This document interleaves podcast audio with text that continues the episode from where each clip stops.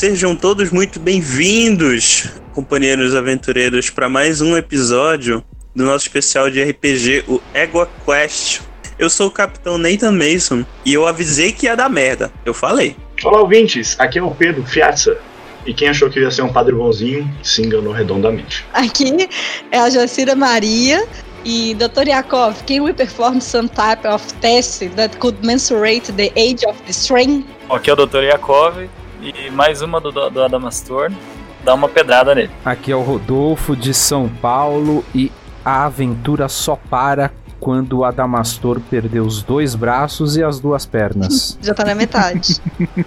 Aqui é o arqueólogo Maxwell Jinx recém-chegado e a palavra mais antiga da humanidade é Xablau. E eu sou o Gaspar Mastor Santana. Cara, eu já, eu já, não tenho um braço, não tenho uma perna. Se eu perder um olho, arranjar uma perna de pau e um gancho, eu viro um pirata. Então, ouvinte, estamos aqui. Vamos continuar a segunda parte da nossa aventura de, de Call of Chuchuco. É, se você não ouviu a primeira parte, eu aconselho ouvir, porque deve ter pegado um bocado de spoiler já da última sessão e o primeiro episódio. Então... Vamos, vai, vamos, vamos, vamos, vamos. Você está ouvindo o EguaCast. Previously on EguaQuest. Pois bem, como vocês devem saber, vocês foram chamados aqui para investigar um incidente incomum que ocorreu aqui no país, mais precisamente na cidade de Innsmouth, tem um corpo caído de joelho. Esse corpo ele tá completamente ressecado, branco e tem ele ele tá sendo consumido por uma chama azul. E ele tá assim desde que o evento ocorreu há pelo menos quatro dias. Porque eu sou Paracelsus, o maior alquimista que já viveu na face da Terra. Eu desconfio que pela forma que ele adquire conhecimento, que ele queira ter contato com os deuses exteriores. Não acredito que seja sábio combater um deus antigo com outro deus antigo. Nisso que eles estão devagando aí, eu falo que Deus tenha dó da sua alma e atiro nele. Ah, peraí, você vai me matar aqui? Cê, porque você não quer que eu entre na porra da sala? Eu vou sim, irmão. Você não manda em mim. Olha para trás e o Shogot tá quase metade para fora do buraco e agora ele tá vindo para cima de você. O Adamastor tentou, mas caiu.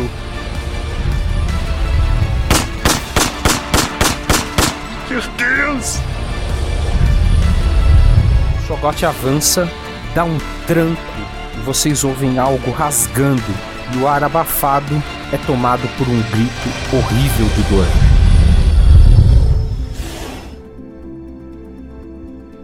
Vocês estão desesperadamente dando ré uhum. e vocês veem o tentáculo do Shogot chegar lá e entrar no respirador atrás de vocês. Ele parece estar tá um pouco bravo.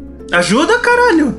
Eu vou puxar eles, então. Cadê o senso de urgência, caralho? E o, o soldado eu, eu Carter? Eu pego o corpo do Paracelsus e jogo e deixo próximo do buraco ali. Porra, excelente. Mas não tá pano, né? É só pra... Que vocês vão puxar o pessoal que tá vindo de ré, né? Isso. Sim. Tá, E a, a gente Jacira, segurando a com Jacira é a primeira que é puxada. A Jacira é a primeira que é puxada. Rola, rola dois dados, Jacira.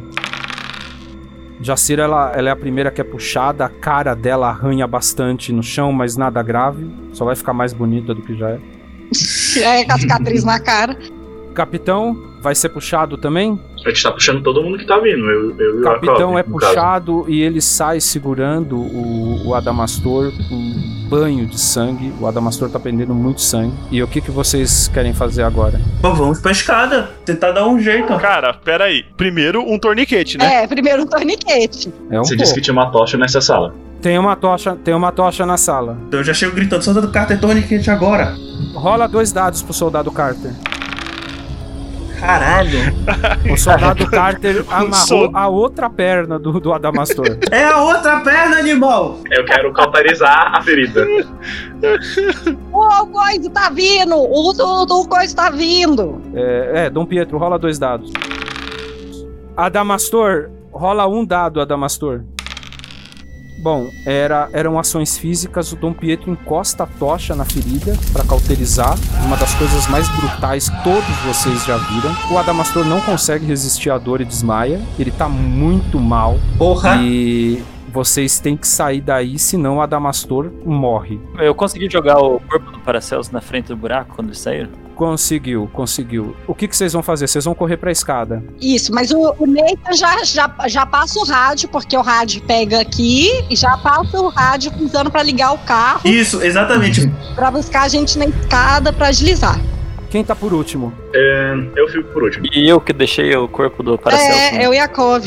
Ele chegou no, no rádio, né, falando: é, Soldado Daya, soldado Daya, temos um homem ferido, prepara. Chame, chame reforços, chame uma ambulância. Todo mundo sai correndo e o Dr. Yakov, como tá por último, olha pra trás. Num último momento, ele vê um tentáculo negro com um olho saindo, pegando o corpo do Paracelsus, apertando e quebrando no meio e puxando pra dentro do buraco. Dr. Yakov, dois dados.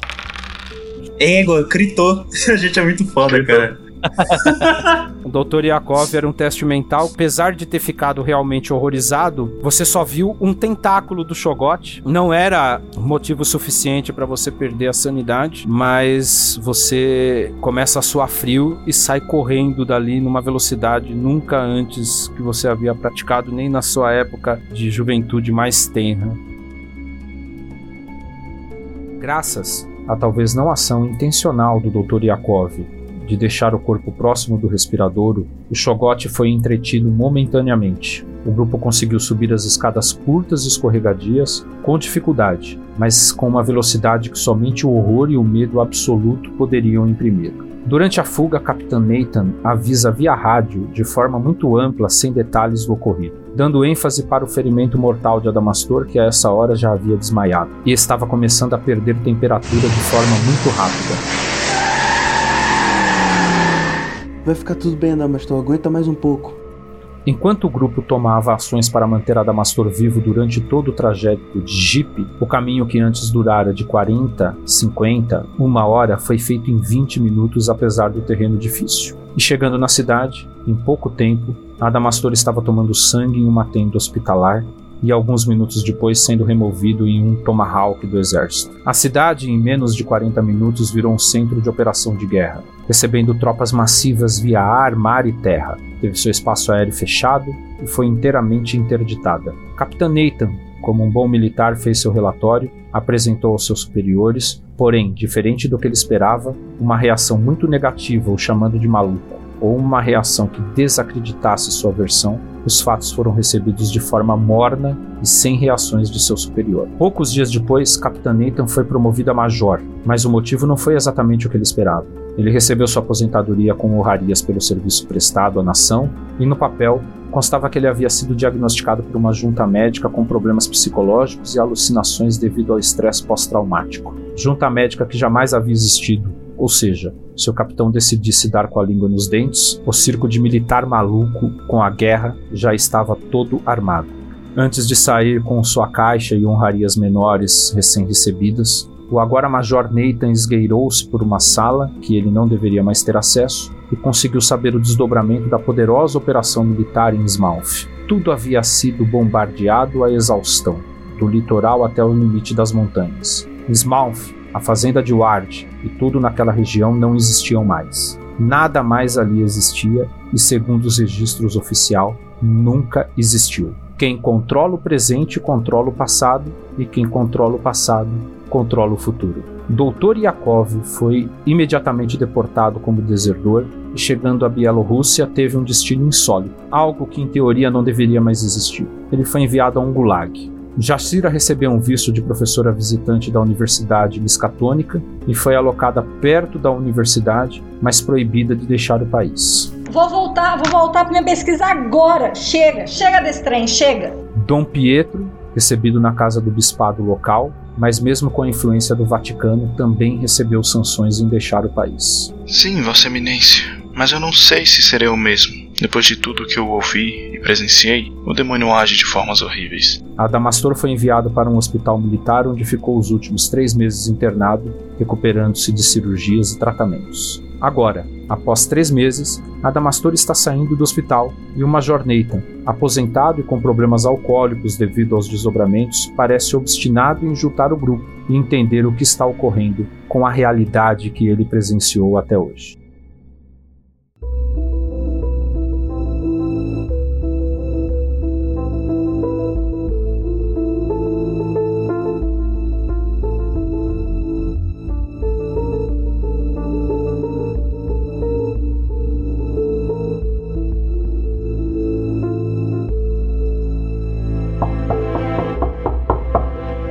Não, peraí, ô mestre, como é que eu tô? Eu tô. Eu tenho minha perna de pau? Você tá com a sua perna mecânica que foi grafitada, que você grafitou nesses últimos cinco dias aí. Ok. Então eu vou andando e abro a porta. Adamastor, meu caro, faz, faz um bom tempo que eu não te vejo.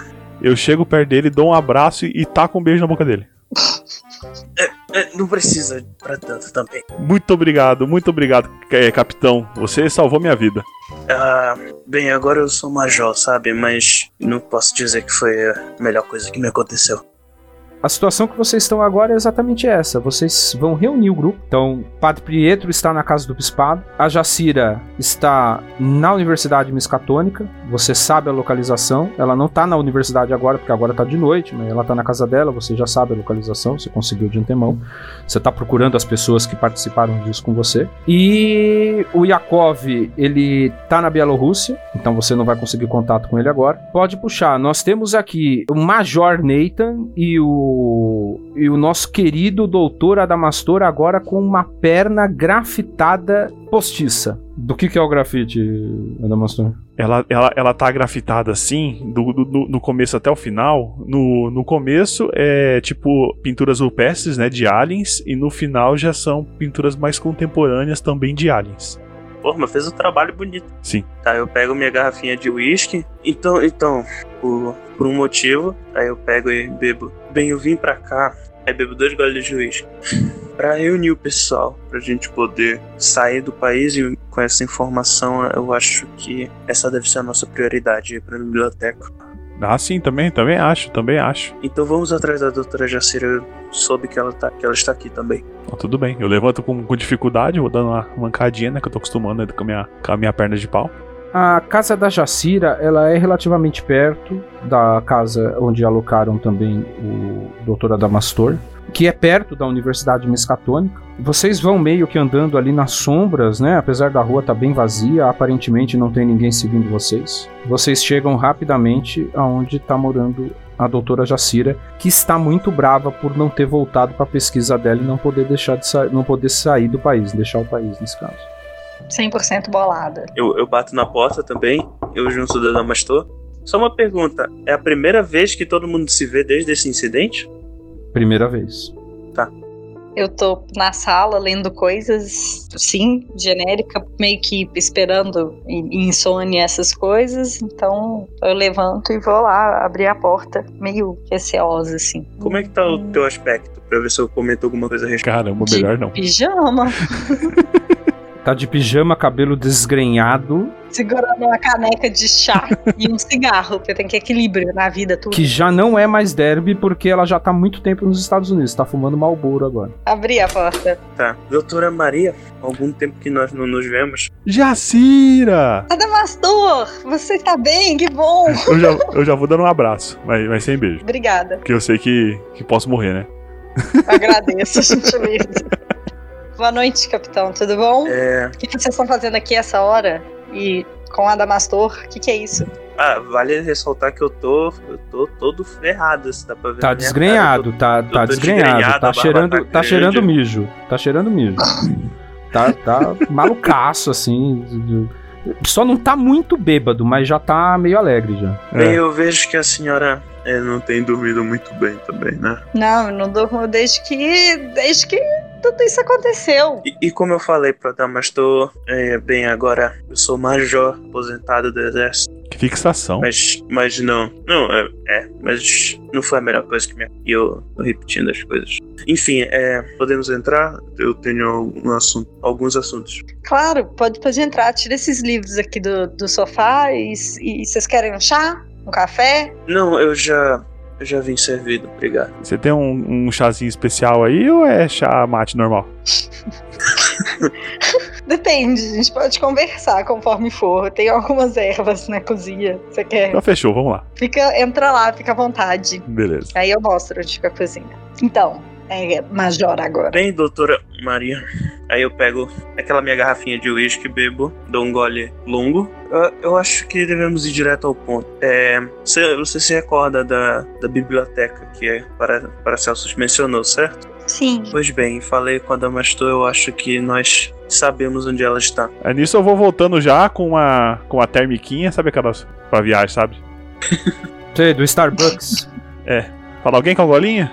Eu já, já sirvo pra mim, tomo um gole e falo. É, o Major já, já explicou, acho que já explicou, deve ter explicado tudo. Então acho que a gente vai reunir o grupo aí e vai pra essa biblioteca pra ver o que realmente tá acontecendo, né? Pra pegar de vez esse tal do, do Ward aí, que o tal do Paracelso falou.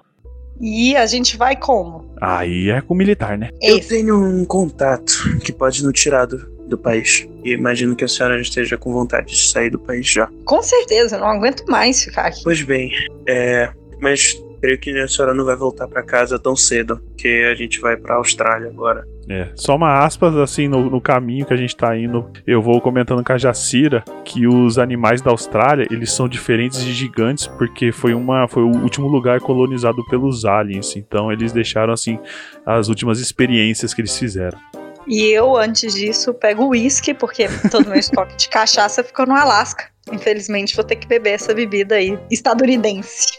Cara, a Jacira, ela, ela, ela, dá, ela dá um gole no. Ela dá um gole no uísque, ela tá ouvindo, e apesar de ela não concordar com você de todo, ela estuda criptozoologia. Ela tá ouvindo e falando, é. Pode ser que sim, ali vocês estão conversando uma, uma coisa saudável, né? Ela começa a falar um pouco das pesquisas do pé grande, né? De, de, de, sei lá, do homem, do homem corvo que sequestrava crianças no interior dos Estados Unidos. Né? Tem, tem assunto. É, a gente vai comparando a anotação, então, né? Vai comparando a anotação. Trocando figurinha. Toma aqui minha figurinha de alien, me dá essa figurinha de pé grande.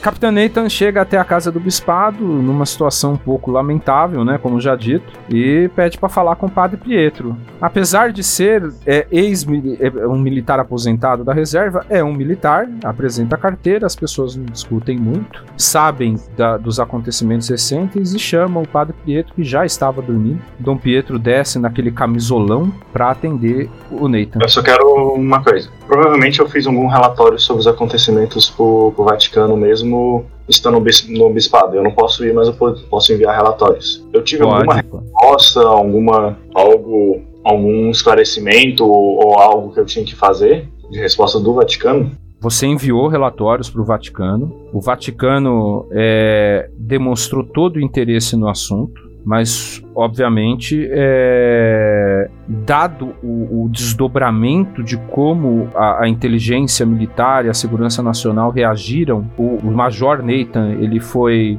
é, colocado na aposentadoria e a história foi descreditada. Então, assim, para o Vaticano, de fato aconteceu, você teve contato com algo sobrenatural, mas a história oficial é que foi um ataque russo que destruiu toda a cidade. Foi isso que saiu. Então, na verdade, nada do, do fogo ou de algum animal é, ficou registrado como história oficial. Não, os russos atacaram e os Estados Unidos têm uma animosidade agora que está prestes a estourar uma guerra. Até por conta disso, Yakov foi deportado, né, da região, perto da região, e, e você está esperando só a ordem do, do Vaticano para você retornar, que deveria estar muito próxima de chegar, inclusive. Mas o Vaticano Entendi. sabe que de fato você teve contato com algo sobrenatural, diferente do.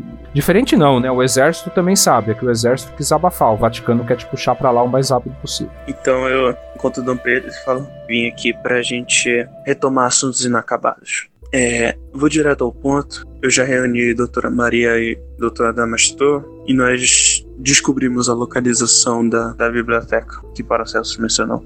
Certo. É, então você quer meus serviços novamente? Irei apenas avisar o Vaticano o nosso próximo destino e eles irão concordar comigo. Então você vai enviar um pedido de permissão ao Vaticano. Apesar de tudo, eu ainda sigo a ordem deles. Eles me acolheram. Eu sei que talvez o Vaticano não seja lá essas coisas, ou que eles escondem muitas coisas sobrenaturais. Porém, eles me abrigaram há muito tempo e eu já sou um senhor de idade. Eu não posso apenas aceitar uma viagem assim. Entendo. É, você liga, o teu. Você pede para falar com o teu superior. Não é difícil você conseguir uma ligação pro Vaticano. Você pede para falar com o teu superior, ele atende o telefone. Oi, Pietro. O que você quer? O seu pedido de retorno deve sair no próximo mês, no máximo, devido aos ocorridos, né? Estou fazendo o máximo para te trazer de volta. Mas diga o que te aflige. Então, Superior Marcos, sobre os acadêmicos, nós não ficamos esses três meses parados, por assim dizer. Você sabe que eu sou um estudioso da, de mitos antigos. Nós acabamos achando pistas sobre o paradeiro do daquele ser que eu comentei no último relatório, sobre as mortes e tudo mais. Porém, como um subordinado seu, eu preciso da sua autorização para investigá-lo. E agora é o momento. É uma ação bem difícil. Rola um dado. É, era uma ação mental, convencer. É, você não vai conseguir convencer ele. Você não tem como sair do país. É por isso que eu estou te tirando pelos meios formais. E que ser é esse que você está procurando sozinho? Ah, o ser que. Eu comentei no último relatório. O senhor leu o meu relatório? Ah, eu li o seu relatório, mas não faz nenhum sentido. Você diz que uma gosma saindo do chão, um demônio que não há registro em nenhum escrito. E por mais que eu queira acreditar em você, pois sei que as forças do inimigo, que Deus nos proteja, avançam a cada dia contra a igreja, eu não posso permitir que um representante do Vaticano saia do país por meios ilegais.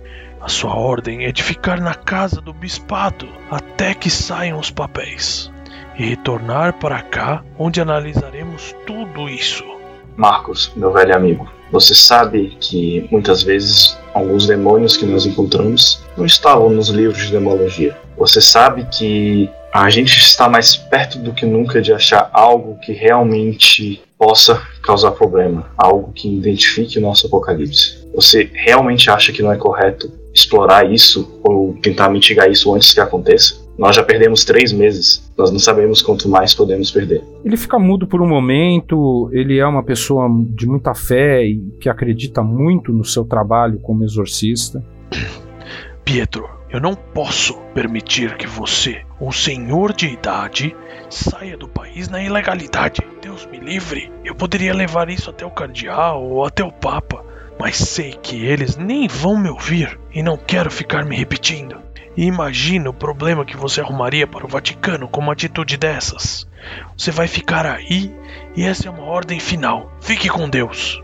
Ele não tá com cara de quem vai deixar você. Ele não vai te dar uma ordem para você fugir legalmente dos Estados Unidos, não. Está certo. Então, me desculpe. E desligo. Você desliga o telefone. Você vai fazer o quê? Eu irei com o Major e falar. Espero realmente que suas pistas sejam que levem a algum lugar. Eu estou arriscando todo o meu trabalho na Ordem dos Exorcistas para ir com você. Pois asseguro o senhor que va- vai levar a algum lugar sim. A gente vai resolver isso. Ah, bom, na hora que você tá saindo, você ouve o telefone tocando no andar de cima, aonde é o quarto do bispo que tá te recebendo. E você tá com a sua malinha, você tá saindo meio que à espreita, e você começa a perceber uma movimentação. Provavelmente o Marcos, na hora que ele desligou, ele ligou pro bispo para avisar que algo estava muito errado. E lá embaixo, o Nathan já tá sendo abordado por dois moradores ali da casa, por dois residentes da casa, pedindo que ele se retire, por favor. Inclusive o segurança também tá junto. Eu, como provavelmente eu tenho uma, não é uma patente, mas eu estou numa hierarquia maior do que os alguns residentes lá, eu peço para eles se afastarem e continuam andando. Eles estão tirando o Nathan da casa e eles estão pedindo pro Nathan se retirar da casa, apesar do Nathan claramente estar contra gosto e para não arrumar uma confusão, saindo. É, o bispo aparece na, na escada. Pietro, onde você vai, meu filho? Bem, bispo, há certas coisas que a igreja convencional não consegue resolver rapidamente. E começa, tipo, a andar em direção à porta, saindo. Filho, o Marcos me falou que você quer sair legalmente do país. Você sabe que isso não é certo. Você será excomungado se continuar. Logo para que reconsidere. Bem, eu irei acatar com minhas próprias consequências. Eu agora estou me retirando da igreja e de toda a ordem. Você sai da casa, o Nathan tá sendo meio que empurrado ali para fora. Você olha para trás e, e você vê o bispo, na verdade, já para baixo na escada, olhando para você e pegando o telefone. É, ninguém vai te impedir de ir embora, mas provavelmente ele vai avisar a polícia. É, eu imagino que o Major Nathan tem um carro e fala: Nós devemos ir rapidamente. Nós não podemos mais ficar tanto tempo aqui. Bom, vocês vão até o porto no, no, no, no não é o porto principal, né? Meio que um, um, pequeno ancoradouro de pescadores. É o local onde já estão o Adamastor e a Jacira. O Nathan chega, o barquinho tá parado, parece que não tem ninguém dentro. Vocês encontram o Nathan. Ele guia vocês até o bar. É um barco pequeno, parece frágil, uma lata de sardinhas. Vocês vão enfrentar uma longa viagem no oceano até algum lugar remoto na costa do Canadá, perto de um aeroporto é, clandestino, aonde vocês vão tomar o voo de vocês para a Austrália. Vocês fazem uma, um voo atribuladíssimo e longo até a Austrália, descem também num aeroporto clandestino no meio do deserto, é, no meio do outback australiano, não muito longe, uma ou duas horas no máximo do local das escavações aonde está o Maxwell. E lá vocês conseguem um carro, né? O, vocês estão agora, todos vocês, sem exceção, é, menos o Nathan, né? No caso, todos vocês estão vivendo às custas do pouco dinheiro que o Nathan tem e dos contatos que o Nathan tem como um militar que foi de alta patente, teve muitas missões, né? E apesar de procurado, era é, é muito respeitado, era muito respeitado, agora já não tanto, né? Porque a maioria considera ele maluco. Vocês conseguem um veículo que transporta vocês até o local da escavação. Vocês chegam no local da escavação é por volta das 3 horas da manhã e já tá todo mundo dormindo dentro das suas tendas e agora é com vocês. A gente é recebido por alguém ou só deserto mesmo, só nada? Tá todo mundo dormindo, não tem ninguém para receber. Ninguém sabia que vocês iam para lá. Vocês chegaram no local da escavação, que é a escavação que o Maxwell coordena na Austrália. Eu vou perguntar para todo mundo. Falar, gente, vamos procurar o Maxwell. Vocês querem? O que, que vocês pretendem fazer? E por mim, a gente procuraria ele, falar que a gente chegou e vamos ver o que, que nós vamos arrumar. Eu vou lá, gente. Vou, vou naquela tenda ali. Então, Adamastor, você vai comigo? Eu vou. Então vamos. Só anda um pouquinho devagar que eu tô acostumando ainda com a minha perna de pau. Você vai lá na, na, na maior tenda, né? Tá bom. Bom, você. Você não tem onde bater, né? Você tá lá na frente. Ué, a gente pode bater no. Eu, eu bato na lona. Gente, bate palma! De onde vocês estão? É verdade. Chega na portinha da barraca. Maxwell! Maxwell! Ah, o Maxwell ouve, né? Batendo palma no meio de um sítio de escavação, numa voz de mulher, alguma coisa aconteceu muito estranha. né? Eu levanto, dou uma bocejada. Eu abro a cortininha da, da porta. É. Pois não? Maxwell, sou eu, Jacira. A gente trabalhou junto em algum lugar, em algum tempo. Eu coço os olhos. Vocês trabalharam junto, vocês trabalharam junto na Universidade Miskatônica num período curto e ele saiu para escavação na Austrália, enquanto você estava retida lá nos Estados Unidos. Max, a gente trabalhou junto na Universidade Miskatônica por um. Acho que eu me lembro. Você não tá um pouco longe do Brasil? Então, é, eu tô um pouco longe do Brasil, mas eu estou aqui com, com alguns colegas. A gente está numa missão, numa situação muito complicada e eu tô precisando da sua ajuda, cara. É, você foi a única pessoa que a gente conseguiu é, pensar que pudesse nos ajudar no momento. Eu tô visivelmente nervoso batendo minha perna de pau na areia. Precisa de ajuda? Eu acho que não é muito bom colocar uma perna dessas na areia dura da Austrália. Mano, eu, eu vou meter o tapão na cara dele. Não, calma. Aí eu vejo que você tá ficando meio nervoso assim, eu, eu meio que entro na frente e falo assim: Max, você pode pelo menos ouvir a gente? É, desculpa. Ou eu vou ter que tocar a sua cara, palhaço. Rola dois dados, Jacira. Rola dois dados, Maxwell. Era uma ação mental. A Jacira conseguiu te intimidar, cara. Ai, eu não tenho saudade do Brasil. Bem, Eu não te conheci no Brasil, querido. Você está me confundindo com outra pessoa, apesar de eu ser brasileira. mas eu tenho mais lembranças de brasileiras. Hum, que pena. É, vamos entrar. Alguém quer um chá? Opa! Todo o rancor do Adamastor passou automaticamente. Vocês entram na, na tenda. É, então, eu vou contar, contar fa- fazer um- uma breve contextualização lá da cidade. Na verdade, eu vou falar, cara, a gente esteve numa cidade, muita loucura, muita viagem, gente pegando fogo e tal. E meu irmão, um trem quase pegou nós, que você não tem ideia. Troço que era. O trem, o coiso, parecia um troço. E melequento e veio correndo, me- uma loucura, você não tem ideia. Nossa, não grudou um homem aqui, ó. Ó, eu dou uns soquinhos na minha perna, sabe assim? Faço um na perna. Aí eu falo, ó, tá vendo essa perna aqui? Eu perdi pro gelatina. Quando é fé, o troço tava grudado na perna dele, nós puxava e de um trem. Nossa, menino, não, mas foi uma loucura. Foi um trem de doido, você não tem ideia. E aí, no final das contas, beleza. Aí foi cada um pro seu canto, o, o coisa que foi. O moço lá tá lá fora, foi aposentado, que falaram que ele tava doido. O padre ficou lá no, no, no coisa de. Ah, trem de bispo. E aí foi isso. Aí apareceram lá em casa um dia e falaram assim: então, que nós achamos a tal da biblioteca? E é lá na Austrália. Eu falei: ô rapaz, você sabe que eu não conheço um homem que tá lá na Austrália? Acho que ia ser bom, que é, mexe com esses trem de arqueologia também, ia dar certo. E aí a gente tá aqui. Porque a gente quer ir na biblioteca dos antigos. Astronautas. E aí acho que você pode nos ajudar. Maxwell, Maxwell, rola dois dados, por favor. Cara, você, por incrível que pareça, conseguiu entender. Não. Você pegou a essência, né? Você, por incrível que pareça, você conseguiu entender. Eles fugiram, que eles encontraram alguma coisa sobrenatural. Você sabe que a Jacira trabalha com criptozoologia, malu, porra, uns negócios maluco. Você não entendeu o que, que o Adamastor aconteceu com a perna dele, mas você tá vendo ele com a perna de pau tatuada e, e uma mão sem cotoco, que tem um cara que ficou aposentado porque tá louco e que eles querem ir na biblioteca dos antigos. Mas assim, eles estão no meio do Outback australiano, tá? Então você sabe que ali não tem nenhuma biblioteca, ali só tem areia. Ô, mestre. Oi. Eu gostaria de ter um gancho. Você, você tem um gancho, mas pra, pra não quebrar a narrativa, enquanto o Maxwell tá olhando pra vocês e ouvindo a explicação da Jacira, você tá tirando o gancho e acoplando na maneta e rosqueando ele. Tá bom. Calma, calma. O que deixa tudo muito pior, tá? Não ajudou em nada isso. É a doutora, um ex-militar, um padre que fazia exorcismo, o Capitão Gancho. Vocês viram um homem de sal. Então, e, e que ele tava pegando fogo. Ah, Rola dois dados de novo, Maxwell, por favor.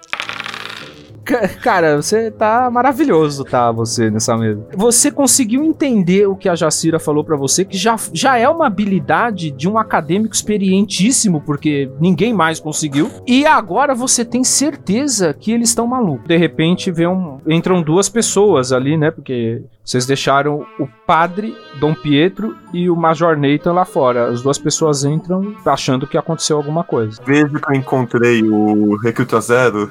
Então tá. Então, o Maxwell, esse é o, o Major Nathan e esse é o Padre Pietro. Gente, esse é o Maxwell que eu falei com vocês. Estão apresentados, tá? Você sabe, Maxwell, que eles querem ir pra uma biblioteca, mas você sabe que ali não tem biblioteca. Não faz sentido eles estarem no meio do Outback, vindo te procurar pra isso, por exemplo. Vamos dizer que aqui não é a Grécia pra ter Alexandria? Bem, só me arrastaram pra cá. Falaram que tinham uma biblioteca, uma floresta aqui. Então, doutor, nós sabemos que você lidera uma expedição aqui e eu gostaria de saber se você já encontrou alguma biblioteca para as redondezas, se você poderia nos levar lá. Cara, isso tá muito maluco, né? Vocês estão no meio do deserto perguntando de uma biblioteca, cara. É, alguma ruína, algumas ruínas, algumas ruínas. Ah, uma ruína, então. Tá. Uma ruína, tá bom. Ô, ô, ô, Max, você tá escavando. Você já escavou alguma coisa que parece uma sala grande? Eu escavei um dinossauro uma vez. Olha só. Eu pego um mapa e eu falo, você conhece essa área, Conhecer eu conheço. Eu andei lá semana passada, inclusive. pode nos levar lá? Hoje é. Que dia da semana é hoje? Maxwell, viu esse mapa e tal, e você acha que não tem nada lá? Bom, eu nunca procurei nada exatamente nessa região. Você acha que rola da gente, você empresta material pra gente, alguma coisa do tipo? Porque você pode, tipo assim, você mantém a sua equipe aqui, que é onde tá a sua pesquisa e tudo mais, mas, cara, é, a gente. A gente tem que seguir, e eu tô te pedindo essa ajuda. Você me dá duas pá, a gente vai lá. Acho que podemos fazer um desvio. Afinal, escavação é o que interessa, o resto não tem pressa. Tá começando a amanhecer o dia. Vocês vão sair agora? Vocês não dormiram muito pouco, mas vocês que sabem. Mas vai perder tempo dormindo? É verdade. Tem café? Chá de maple serve. Não, é café. Café é café. Chá de maple eu nem sei o que é, que é café. Eu, eu bebi esse chá de, de maple, mas é, eu tava esperando dar alguma coisa e não deu nada, né? É só um chá doce. Eu tô meio decepcionado. Vocês, vocês vão pegar aí o, o Jeep, dirigem em torno de 40 minutos e chegam até a área, que é uma área potencial. É uma planície, né? O, o, o chão é um pouco menos arenoso, ele é, ele é, ele é bem duro, né? É, mas no meio do terreno tem uma pedra muito alta. Não é uma pedra talhada, é uma pedra natural, uma pedra muito alta. Ali o terreno é um pouco mais fofo, tá? E é o que tem. Norte, sul, leste, oeste, a visão é só desolação. Não tem nada aí. A pedra talvez tenha um potencial, porque era um lugar usado por aborígenes para fazer rituais. Então dá potencial de algumas coisas, mas o, o Maxwell já havia identificado que onde ele está é um sítio mais interessante para investir o dinheiro da, da pesquisa. O que, que vocês querem fazer? Eu quero ver o mapa pra ter certeza que a gente tá no, no lugar certo, tipo assim, certinho e, e beleza. O mapa, é, o mapa mostra ali mais ou menos a região que você tá, né? Da, da- o mapa que a esposa do, do Adamastor havia desenhado mostra mais ou menos a região onde você tá ali, né? É muito aproximado, é um mapa feito à mão. Eu quero ver a pedra. Eu vou lá com o padre ver a pedra. Eu quero procurar por símbolos religiosos, alguma coisa assim. Eu vou na chegar pedra. perto do, do Maxo e eu quero perguntar pra ele: Ô, ô Maxo, você tem um canguru? Tenho. Chama Jack. Ah, ok. Vamos lá, a Jacira e o Pietro, a Jacira e o Pietro vão olhar a pedra, é isso? É. Cara, é uma pedra muito grande. É, vocês, ela é alta, né? Ela pode ser escalada, né? E, e- e vocês têm que dar o- o- a volta nela, porque ela é um rochedinho, né? Ela não é, Pra ter uma ideia de altura, ela deve ter uns 3 metros de altura e vocês têm que dar a volta, porque ela tem um diâmetro considerável, tá? E é bem fofa a areia ali. Vocês não conseguiriam escavar em outro local que não fosse ali naquele entorno, porque o resto é chão batido, pouca areia. Teria que ter equipamento pesado escavado. Não tem nada entalhado na pedra? Não, não tem nada entalhado. Nada marcado, nada desenhado. Não, peraí, é uma pedra no meio do deserto, de 3 metros. É, é um bloco. Ela era como se fosse um rochedinho. Parece uma formação natural, entendeu? Castigada pelo tempo, sim, sim. Então, gente, vamos começar a cavar então? Não tem nada, bora, né? Cada um pega uma. Não, espera aí, como é que a gente sabe que esse é o lugar? Ué, Porque nenhum outro lugar parece diferente. Tudo. A única coisa diferente E tá no é aqui. mapa, né, pô? Só tem essa pedra ao redor. Tipo, Não, não tem a pedra no mapa, mas o local é esse e a pedra é algo digno de nota, né, pô? É a única coisa que tem diferente na paisagem é a pedra. É, peraí, ele, você falou que tem uns 3 metros assim de altura, né? E de, e de largura, sim, de, de diâmetro. Cara, eu não. Você tá perguntando demais, né? Dá pra eu circular andando? Dá pra você, você circula andando, né? Você, é, ela é razoável, você tem que circular andando. Você não consegue, assim, você tá de um lado da pedra, você passa a cabecinha, você vê o outro. Não, ela é bem larga. Ah, entendi. Então o que, que eu quero fazer? Eu quero ir circulando andando e metendo meu pé de madeira com força assim em volta. Olha aí, parabéns pela habilidade de cutucar.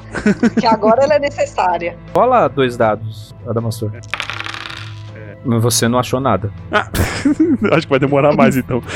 Porra, então tá, eu vou tentar. Eu pego a pá de alguém e eu tento fazer a mesma coisa que eu. É, eu quero pegar a pá e dar uma raspadinha pra ver se eu acho alguma coisa mais, tipo assim, mais fundo, sabe? Rola dois dados, Nathan.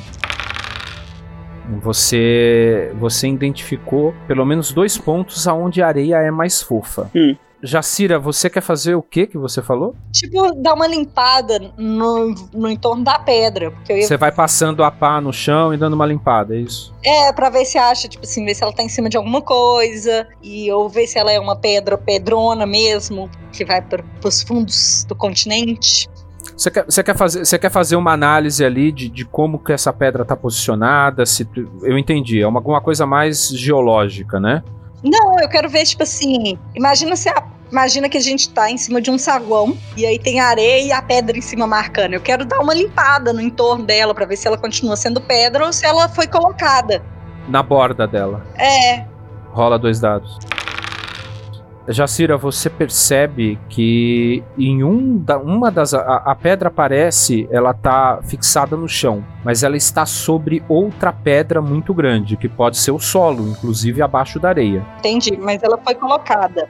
Você não consegue ter certeza disso, mas o que você percebe é que em um dos pedaços é mais fundo. Provavelmente onde a areia que o Nathan cutucou é mais fofo. Um dos pedaços é mais fundo, como se fosse um declive que descesse.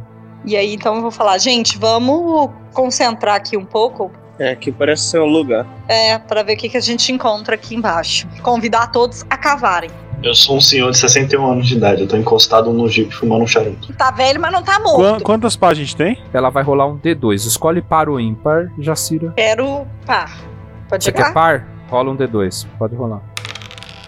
Dois. Ei, pega. Tá bom. Todo mundo, todo mundo tem par. Opa. Todo mundo cava. Viu, padre? O- entre, entre eu cavar e outra, eu fico, eu fico indo em- nas quatro direções da pedra, norte, sul, leste e oeste, e eu fico olhando pro infinito assim pra ver se eu vejo alguma coisa. Tá bom, né? Tirando o fato de que isso deixa todo mundo muito puto porque você tá trabalhando menos, vocês cavam. Beleza. O Maxwell, ele tá um pouco. Ele tá visivelmente surpreso porque já foi visitada essa área e isso não foi percebido. Tudo bem que não foi feita uma análise rigorosa e foi levado em consideração potencial de achada de artefatos, mas de fato parece ter algo debaixo dessa pedra que não foi percebido na primeira análise, né? Que era é, até então também descreditado por ele que havia alguma coisa ali. Então vamos, a gente tá cavando e agora então? Vocês cavam e chegam a um bloco de pedra que parece ser uma abertura. Tem que ser retirado para que vocês entrem. Vocês conseguem limpar o local, não é nem tão fundo assim,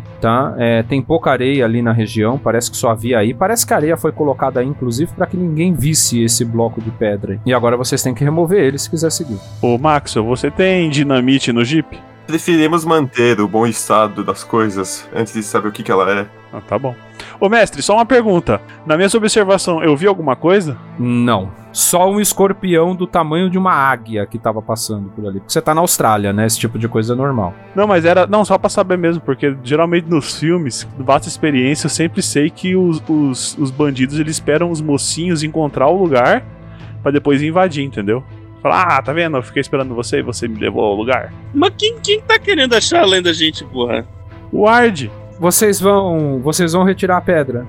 Sim. Ah, dá pra Se tirar? Master tiver dinamite no carro, eu quero, tipo, levar o dinamite. Dá pra tirar, gente, dá pra tirar a pedra, ele falou. E eu, o, Eu o Nathan tirar falou a que ia pedra. tirar. É. É um bloco de pedra relativamente pesado, mas dá pra. Duas pessoas conseguem tirar, entendeu? tá. E uma corda no Jeep. Ô, mestre, eu vou só pegar a espingarda dentro do, do jeep e deixar nas costas. Traz uma corda também, faz favor. E se tiver dinamite também, a gente não vai explodir as coisas, mas. né? Sempre bom ter dinamite. Cara, eu não sei se vocês têm. Olha, eu- peraí, peraí. Eu vou, eu vou ter que interferir. Vocês não têm banana de dinamite no Jeep. Ou não hoje. Não hoje. Não precisa, caralho. Não dá pra levantar essa porra. Dá pra levantar a pedra. Bora levantar, pô. É esforço humano aí. Deixa eu entender uma coisa. Como vocês vão tirar a pedra? Gente, faz uma alavanca, enfia a pá na pontinha do trem e tenta fazer uma alavanca. A gente não tem uma corda? Vamos amarrar uma corda na pedra e todo mundo puxa. Usa o Jeep pra puxar, gente. Faz as duas coisas. Usa o Jeep pra puxar e faz a alavanca. Vamos fazer o seguinte: vocês vão, vocês vão fazer uma alavanca, amarrar, amarrar a, a corda e dar o tranco com o Jeep, é isso? É, não, dá- não dá um tranco, né? Deixar o Jeep puxando e a gente com a alavanca vai fazendo a força. Quem vai estar no Jeep? Eu. Tá bom, Dom Pietro se posiciona no Jeep. Quem vai fazer a alavanca? Eu. Eu, eu vou ficar só assistindo, então, tá bom. Tu não tem uma mão, tu tem um gancho. Tem que ser eu, pô. Olha só. Faz o Maxwell e o Nathan, que faz duas, duas forças. Tá, eu, eu vou ficar ali atrás, porque qualquer, qualquer um que tenta que se alguém for, se tiver um buraco, alguém for pra cair, eu, eu, eu agarro ele com o gancho. Ai, caralho. Beleza, é, vocês fazem a alavanca, rolam. Rola três dados, Nathan. Você vai rolar dado por você e pelo Maxwell, vai. Tá, beleza. Foi, foi, foi muito bom. E Dom Pietro acelera. Alavanca feita com sucesso, dois dados para acelerar. Você é, não acelerou tanto, demorou um pouquinho, mas a pedra se move. Vocês veem uma coisa que relembra vocês da casa do Ward. Uma escada de pedra lisa que desce, só que não tá úmida, porque vocês estão no meio do Outback australiano. Mas é uma escada de pedra lisa que desce. E os temores de todos vocês vêm à tona novamente. Então vambora, gente, descer então? Eu chego perto do, Ma- do Maxwell e falo: Ô, ô, ô, Max, isso aqui é, é financiado com, com dinheiro público? Essa escavação sua aqui? É melhor você não saber quem são meus empregadores. Vocês descem por um, por um tempinho aí, alguns minutinhos. Vocês chegam num, num plano. é, e o- principalmente para quem é arqueólogo, criptozoólogo, é, uma, é a visão mais fascinante que vocês já viram. São paredes completamente ornamentadas e de um salão com um pé direito que deve ter uns 5 metros de altura, ou seja, vocês desceram por 5 metros e caíram num salão, 5, 6 metros e caíram num salão reto, um plano imenso, com vários pictogramas. É, conforme vocês vão passando a lanterna, vocês vão identificando algumas imagens que vocês já viram, né? Outras completamente estranhas e, e seres que parecem ser bulbosos e, e parecem plantas, na verdade, entregando um livro para um ser humano e vivendo entre humanos numa cidade que parece ser uma representação de uma cidade moderna. Outros estão vivendo no meio de humanos, no meio de uma cidade onde há muitas coisas que parecem discos voadores ou carros voadores andando no, no céu e, e- e ele também passando esse livro para seres que parecem ser figuras humanoides.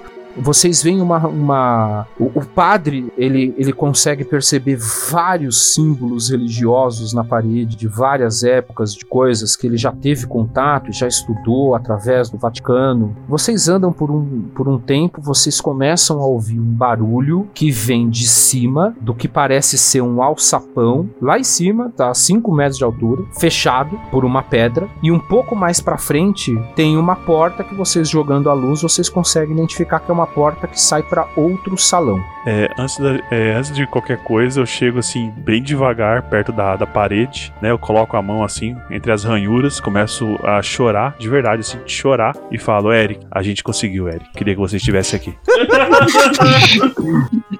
Porra, gente! Vocês estão rindo, é um momento emocionante aqui. Vocês têm um barulho vindo de um alçapão que tá a uns 5 metros de altura. E vocês têm um salão na frente de vocês que vocês não conseguem ver. Eu prefiro ir pra onde não tem barulho dessa vez. Não sei vocês. Vamos pro que não tem barulho, por favor. No restante do, do caminho que vocês seguem, o que vocês veem são aqueles seres que, que são altos e, e parecem uma planta com garras de caranguejo.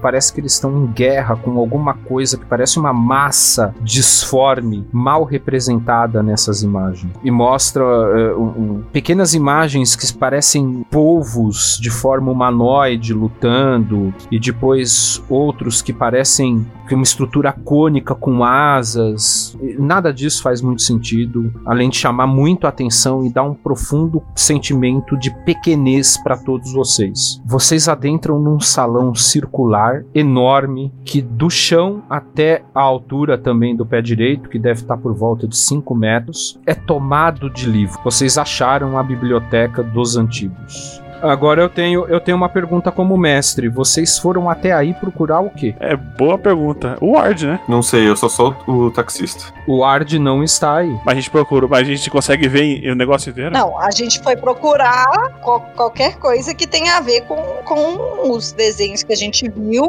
É, como, como parar as coisas. o que tem a ver com, com, com o bicho lá, Só, esses só para itens, vocês esses trem. saberem, não tem índice remissivo aí, tá? Imagino, mas é muito grande a biblioteca. Não, mas a gente Dos pode símbolos, procurar é. pelos símbolos. Vocês querem olhar, vocês querem fazer o quê? Olhar os livros, olhar o ambiente? Alguns podem olhar o ambiente olhar enquanto outros olham os símbolos. Quem quer olhar os livros? Eu. Então eu e o Adamastor a gente pode olhar o ambiente. Tá bom. Então quem for, ó, Pietro, Pietro, Jacira e Maxwell vão olhar livros e símbolos. Rolem um dado cada um.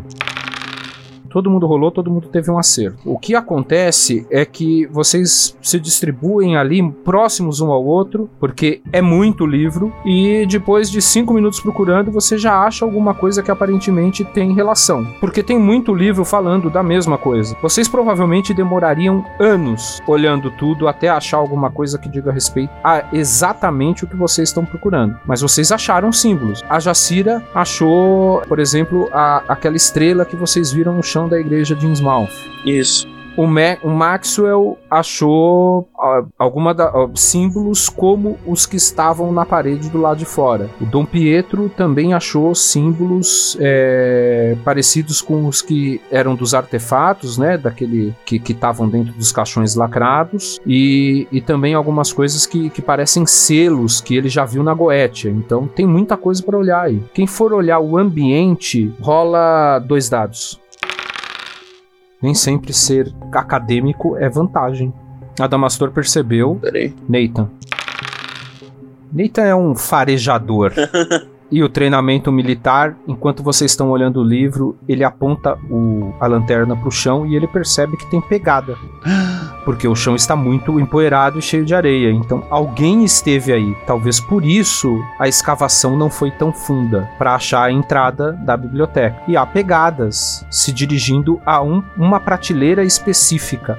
É, foi só o Nathan que viu ou eu vi também? Na hora que ele apontou a lanterna, você também viu. Ah, tá. Eu começo a seguir as pegadas. Pessoal, acho que eu encontrei alguma coisa aqui. Assim, Pegado. "Shh, ele pode estar aqui ainda. Vocês andam ali até o. Vocês seguem ali as pegadas. Em uma das prateleiras, é, é um círculo, né? Mas à esquerda de vocês, quase na diagonal, em uma das prateleiras, na parte. Ela acaba na prateleira que tá. É, em uma das prateleiras que tá mais ou menos a diagonal de vocês, no final do salão, as pegadas. Então, quem remexeu, remexeu ali. E Nathan, você que tá olhando com a lanterna, rola dois dados. Você não percebeu. Para você acaba ali, acaba ali naquela seção, naquela prateleira, as pegadas e alguém tava olhando alguma coisa ali. Eu começo a tirar os livros, sabe? Pra ver se tem alguma passagem secreta. Você tá tirando, tipo, arremessando ou dando aquela puxadinha? Sim, arremessando. Caraca, não faz isso não. Adamastor, rola dois dados. Você tá mexendo na prateleira descontroladamente. Caraca. Caralho, gritou. Caralho. Enquanto você tava, enquanto você tava pegando e jogando os livros pra trás e falando de passagem secreta, você pegou em um livro e na hora que você tocou nesse livro, esse livro sussurrou dentro da sua cabeça.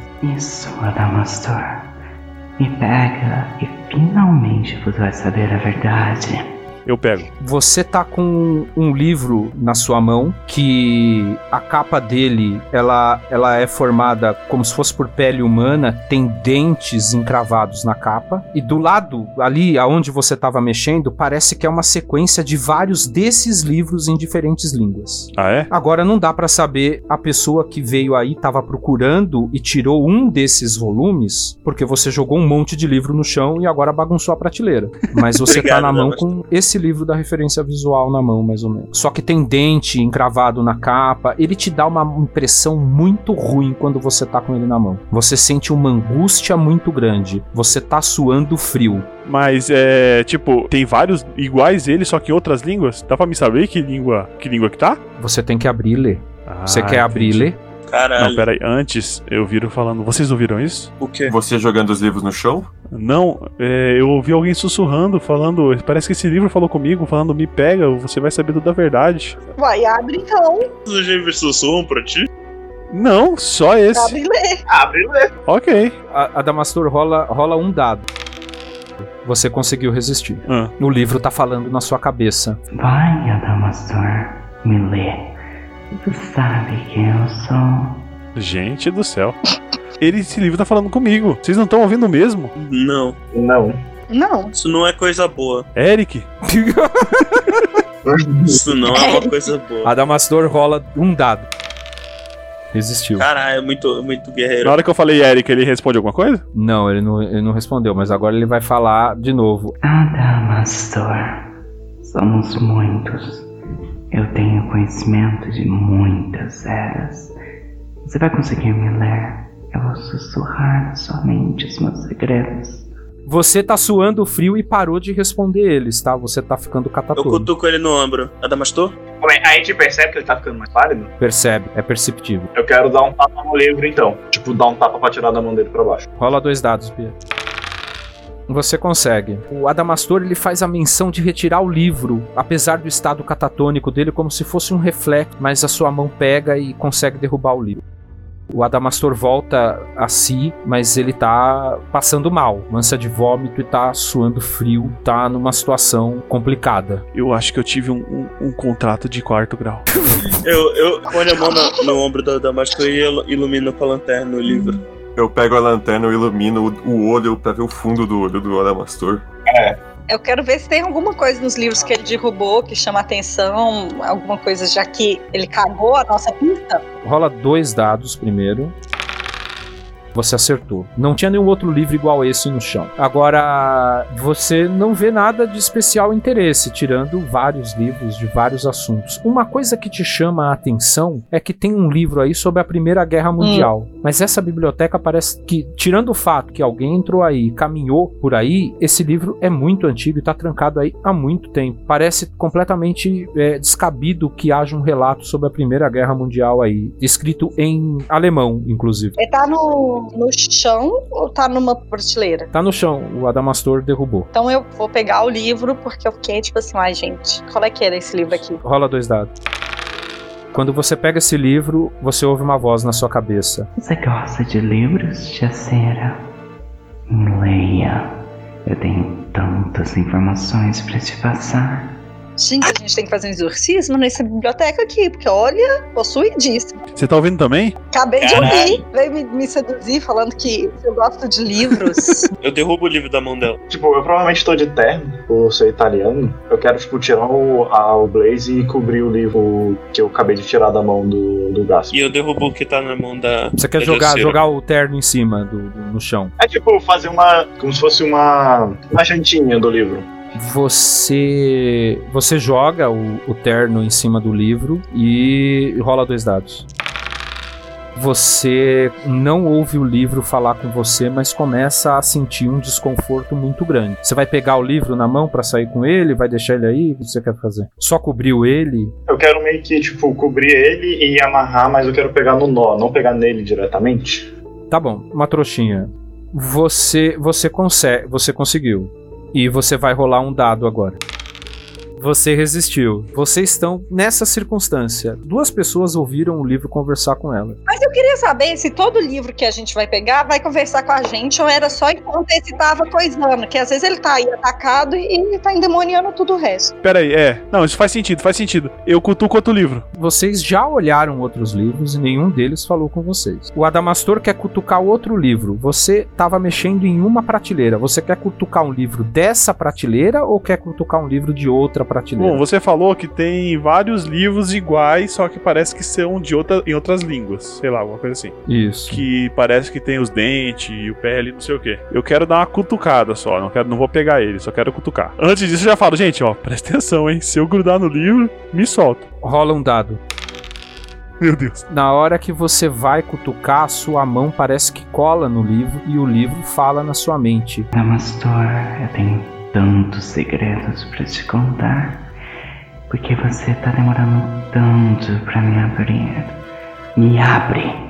Vamos juntos dar um fim nesses idiotas, Adamastor. Eu posso devolver sua mão, sua perna. Eu posso te levar até aqueles que dão e tiram a vida. Eu posso devolver a sua mulher. Eu sussurro, quem é você? Eu sou muitos. Eu sou o mensageiro dos deuses. Eu sou a palavra. Eu sou aquele que fez esse livro ser escrito. Eu sou Jesus Cristo. Eu sou Buda. Eu sou o diabo. Sou aquele que traz a mensagem do grande Azathoth. Asa quem? Azathoth. Ah, tá. Tudo bem. Você tem que me ler, Adamastor. Me leia e você vai ser o homem mais sábio e poderoso do mundo. Você será maior até que Eric. Rola um dado, Adamastor. Vai tomar no cu, é muita sorte, velho. Você tá, você consegue resistir, mas você começou a empalidecer de novo. Eu dou um puxão pela cabeça dele. Eu puxo ele. Eu puxo a costa dele. Pra não quebrar, o cara não quebrar o pescoço dele. Eu puxo ele pela roupa. Eu. Peraí, peraí, gente. Rola dois dados, Max. Os dois conseguem puxar o, o, o Adamastor e, e mesmo ele segurando muito forte o livro, como foram duas pessoas puxando ao mesmo tempo, ele tomou um tranco, caiu de bunda no chão é, e agora, como ele tem e, e a perna e a perna dele desrosqueou e saiu rolando pelo chão da biblioteca. Mas ele soltou o livro, o livro caiu também. Tipo, alguma outra coisa que a gente que, que é possível de ver, porque senão a gente vai ficar aqui nesse trem do livro ad eterno. É verdade. Isso, Não sei. Você, você, eu já não precisa, não precisa rolar dado. É, todas as prateleiras são muito iguais, então vocês teriam que passar uma por uma para descobrir o que tem lá. Demoraria um tempo absurdo, que é muito livro. E tirando as pegadas que levam até essa prateleira e o livro falante, que agora dois de vocês já ouviram, não tem nada que chame a atenção. Eu acho que é isso que a gente vê atrás. É, assim, a gente tirou os, é, o Adamastor tirou os livros da prateleira, não tem nada atrás. Não, nada. É uma estrutura de pedra firme. Eu quero bater pra ver se é oco. Não é oco. É talhado na pedra. Eu quero pegar um livro e Você ler. já pegou um livro, quer pegar outro? Quero. Eu quero ler. Você abaixa, pega o livro do chão e agora é, você não ouve ninguém falar com você. Só que você vai rolar um dado. Você consegue resistir. Caralho, Aquilo te dá um mal-estar tão grande, de, mas você abriu aleatoriamente numa página que tá falando sobre uma antiga raça que habitava o polo e, e que entrou em guerra com seres que foram mandados à Terra pelo grande Tulo. Parece só uma história, um creepypasta de internet, que não havia internet na época, mas parece só uma história maluca, fantasiosa, do tipo as que o Adamastor conta quando tá no carro. Mas aquilo, de alguma forma, entra de um jeito na sua cabeça que começa a fazer sentido pra você. E você realiza que tudo que você sabe sobre a história do surgimento da vida na Terra que você estudou, nada disso faz real sentido. Essa é só a pequeneza do seu conhecimento. É uma gota num oceano e você tá com o oceano na sua mão. Então vou continuar lendo. Rola um dado.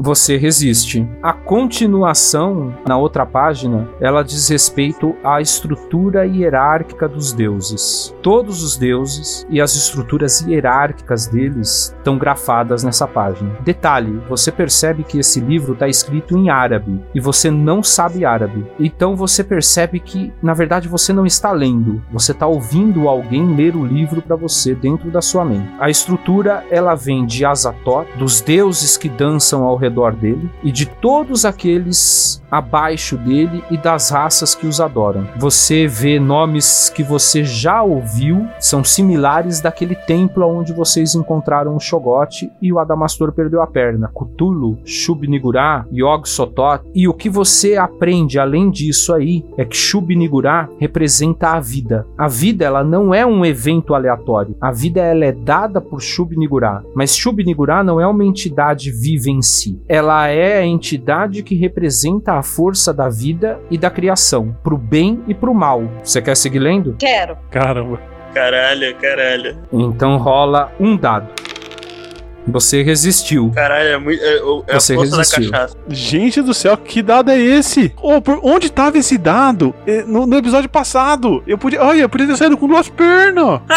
Na próxima página você lê sobre Yog Sothoth. Yog Sothoth é a chave e o portão. E isso te lembra que você já ouviu em algum lugar, na verdade, pela, pela boca do Paracelsus, quando você encontrou ele debaixo da casa do Ard. A chave e o portão que permite transitar entre dimensões, que controla e representa o tempo e o espaço, que pode ir e voltar. E isso faz sentido para você agora, o porquê que se alguém fosse trazer alguém de volta à vida, ele deveria usar uma invocação de Yog Sothoth, porque é possível manipular a matéria do passado para o presente. Isso também te esclarece, é, te dá uma pista do que do vidrinho que você saiu da casa de pó. Aquilo é cinza humana, é o tal do sal essencial. E você usando as invocações de Og Sothoth que vocês acharam dentro da casa, você conseguiria trazer de volta a pessoa que foi aquela cinza à vida. E era assim que o Ard conseguia informações. Ele trazia as informações, ele trazia os magos, os alquimistas, os sábios de volta à vida, torturava, conseguia informações, matava e transformava em sal essencial de novo.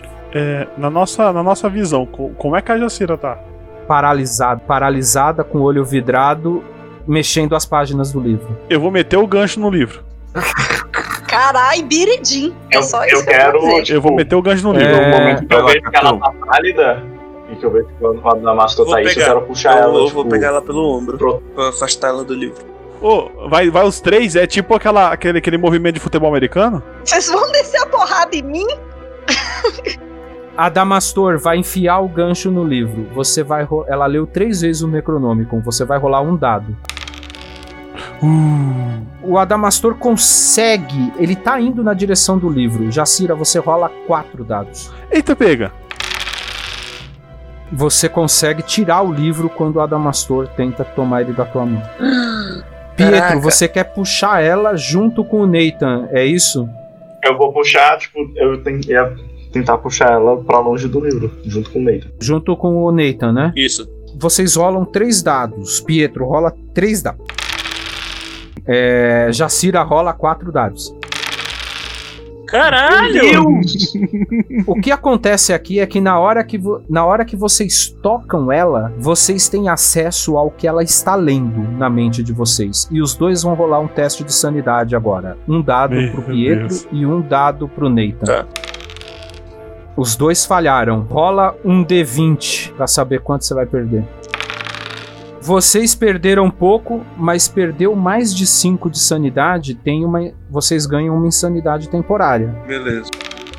Você acha que o chão ganhou uma consistência líquida e que você está afundando como areia movediça. Nesse momento você está gritando, parado no meio do nada, depois que você tocou ela e você levantou as mãos e começou a gritar pedindo socorro para te tirarem que você vai morrer.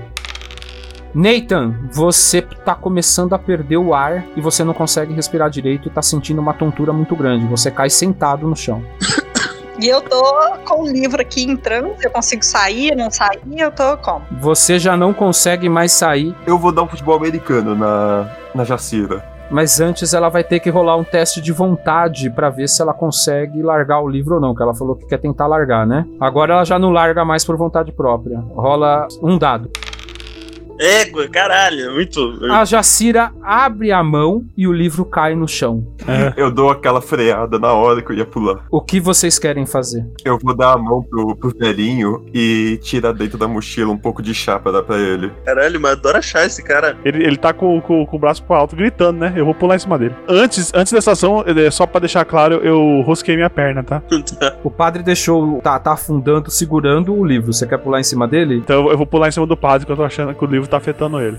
Caralho. Tá bom, você pulou, você pulou em cima do padre, ele caiu de costas, ele, ele meio que acordou, tá? Ele não sabe o que aconteceu ali. Eu, eu, eu abraço ele e falo, eu te perdoo.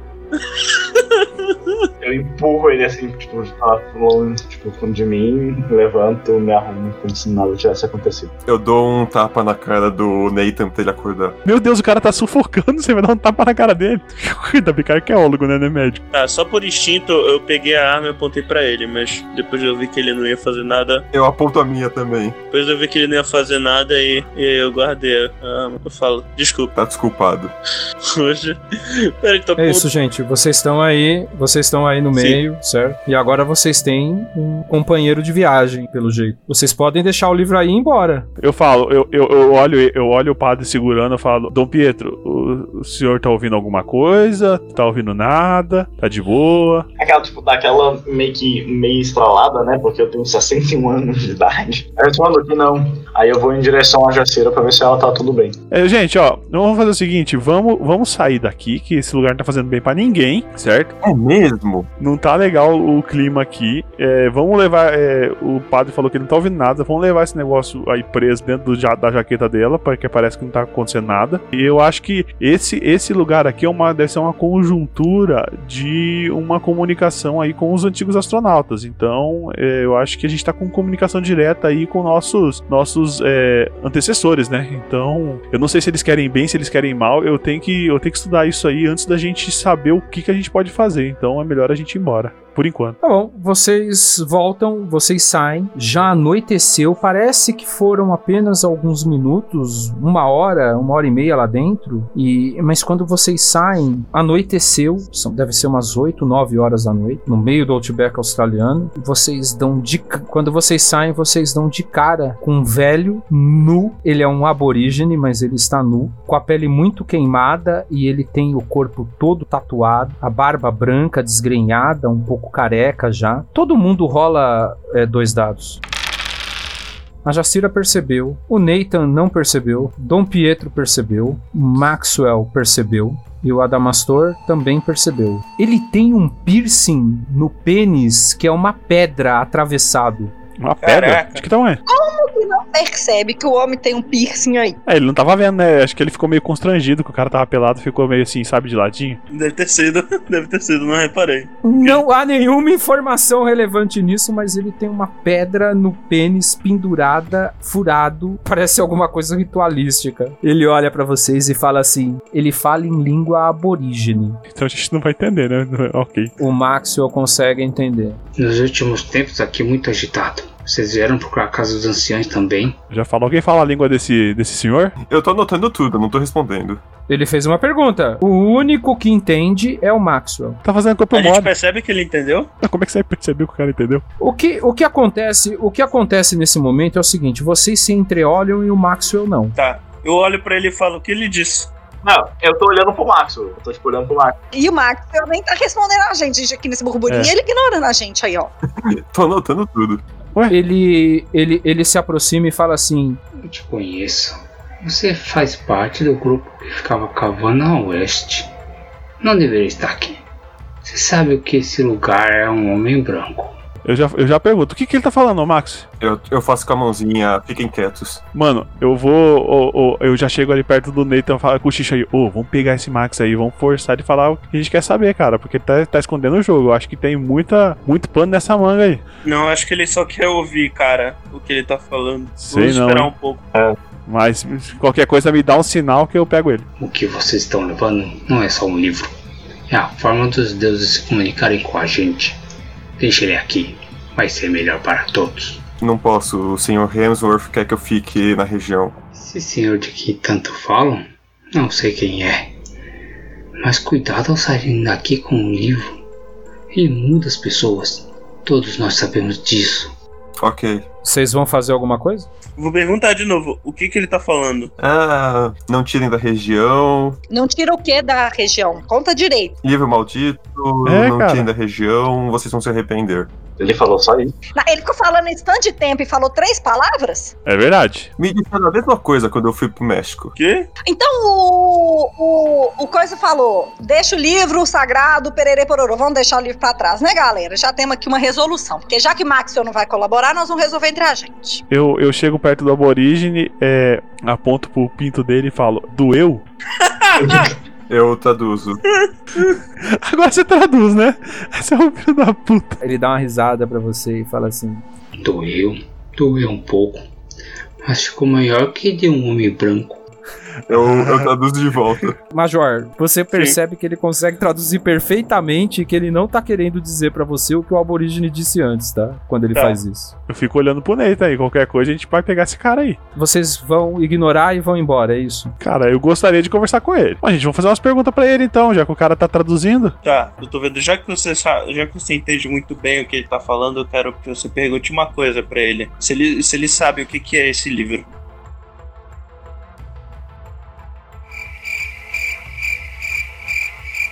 Eu tô quase indo na Damasceno e falo assim: vamos moer o Maxwell de porrada. a única pessoa que me compreende nesse sentido é o Damasceno. Meu caro, qual que é o seu nome? Um nome é conceito de homem branco. Nós não temos um nome. Senhor, não é importante aqui. É, o que é esse livro? Mas eu já disse, você tem problema de ouvido. Não disse não, só falou que ele não era pra sair daqui. Cara, ele, ele, tá, ele tá olhando, ele tá olhando pra sua cara e ele não consegue acreditar se você realmente não entendeu nada ou se você tá se fazendo de louco. Ele olha pro capitão, aponta pro livro e aponta pro buraco. Deixa um livro. É perigoso. É muito perigoso. Eu acho melhor a gente deixar o livro aqui então. Por que temos que devolver o livro? Ele aponta pro céu, ele aponta pro céu e ele faz um, um sinal, ele tenta fazer si- sinais com a mão, como se ele, ele quisesse dizer que uma grande desgraça se aproxima, que um grande problema vem do céu se vocês saírem com o livro daí e usarem o livro. Rola dois dados, Nathan. Tá.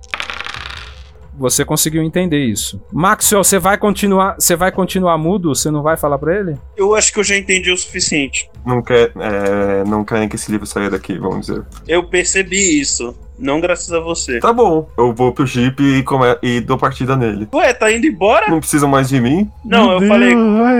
Nossa, eu apertei o trem tudo. Ia, nós vamos chegar nesse acampamento. Nossa senhora. Nossa, me segura. Eu, eu- eu apontei a arma pra ele. Não, não, espera aí. Espera aí, onde você acha que você vai? Você vai. Você quer continuar falando com o maluco? O aborígene põe a mão no seu ombro e fala assim: Você não consegue entender isso. Você, o, o Maxwell ouve, consegue entender. Vocês têm mais problema entre si que vão ter com o livro. Mas se forem usar, então cuidado.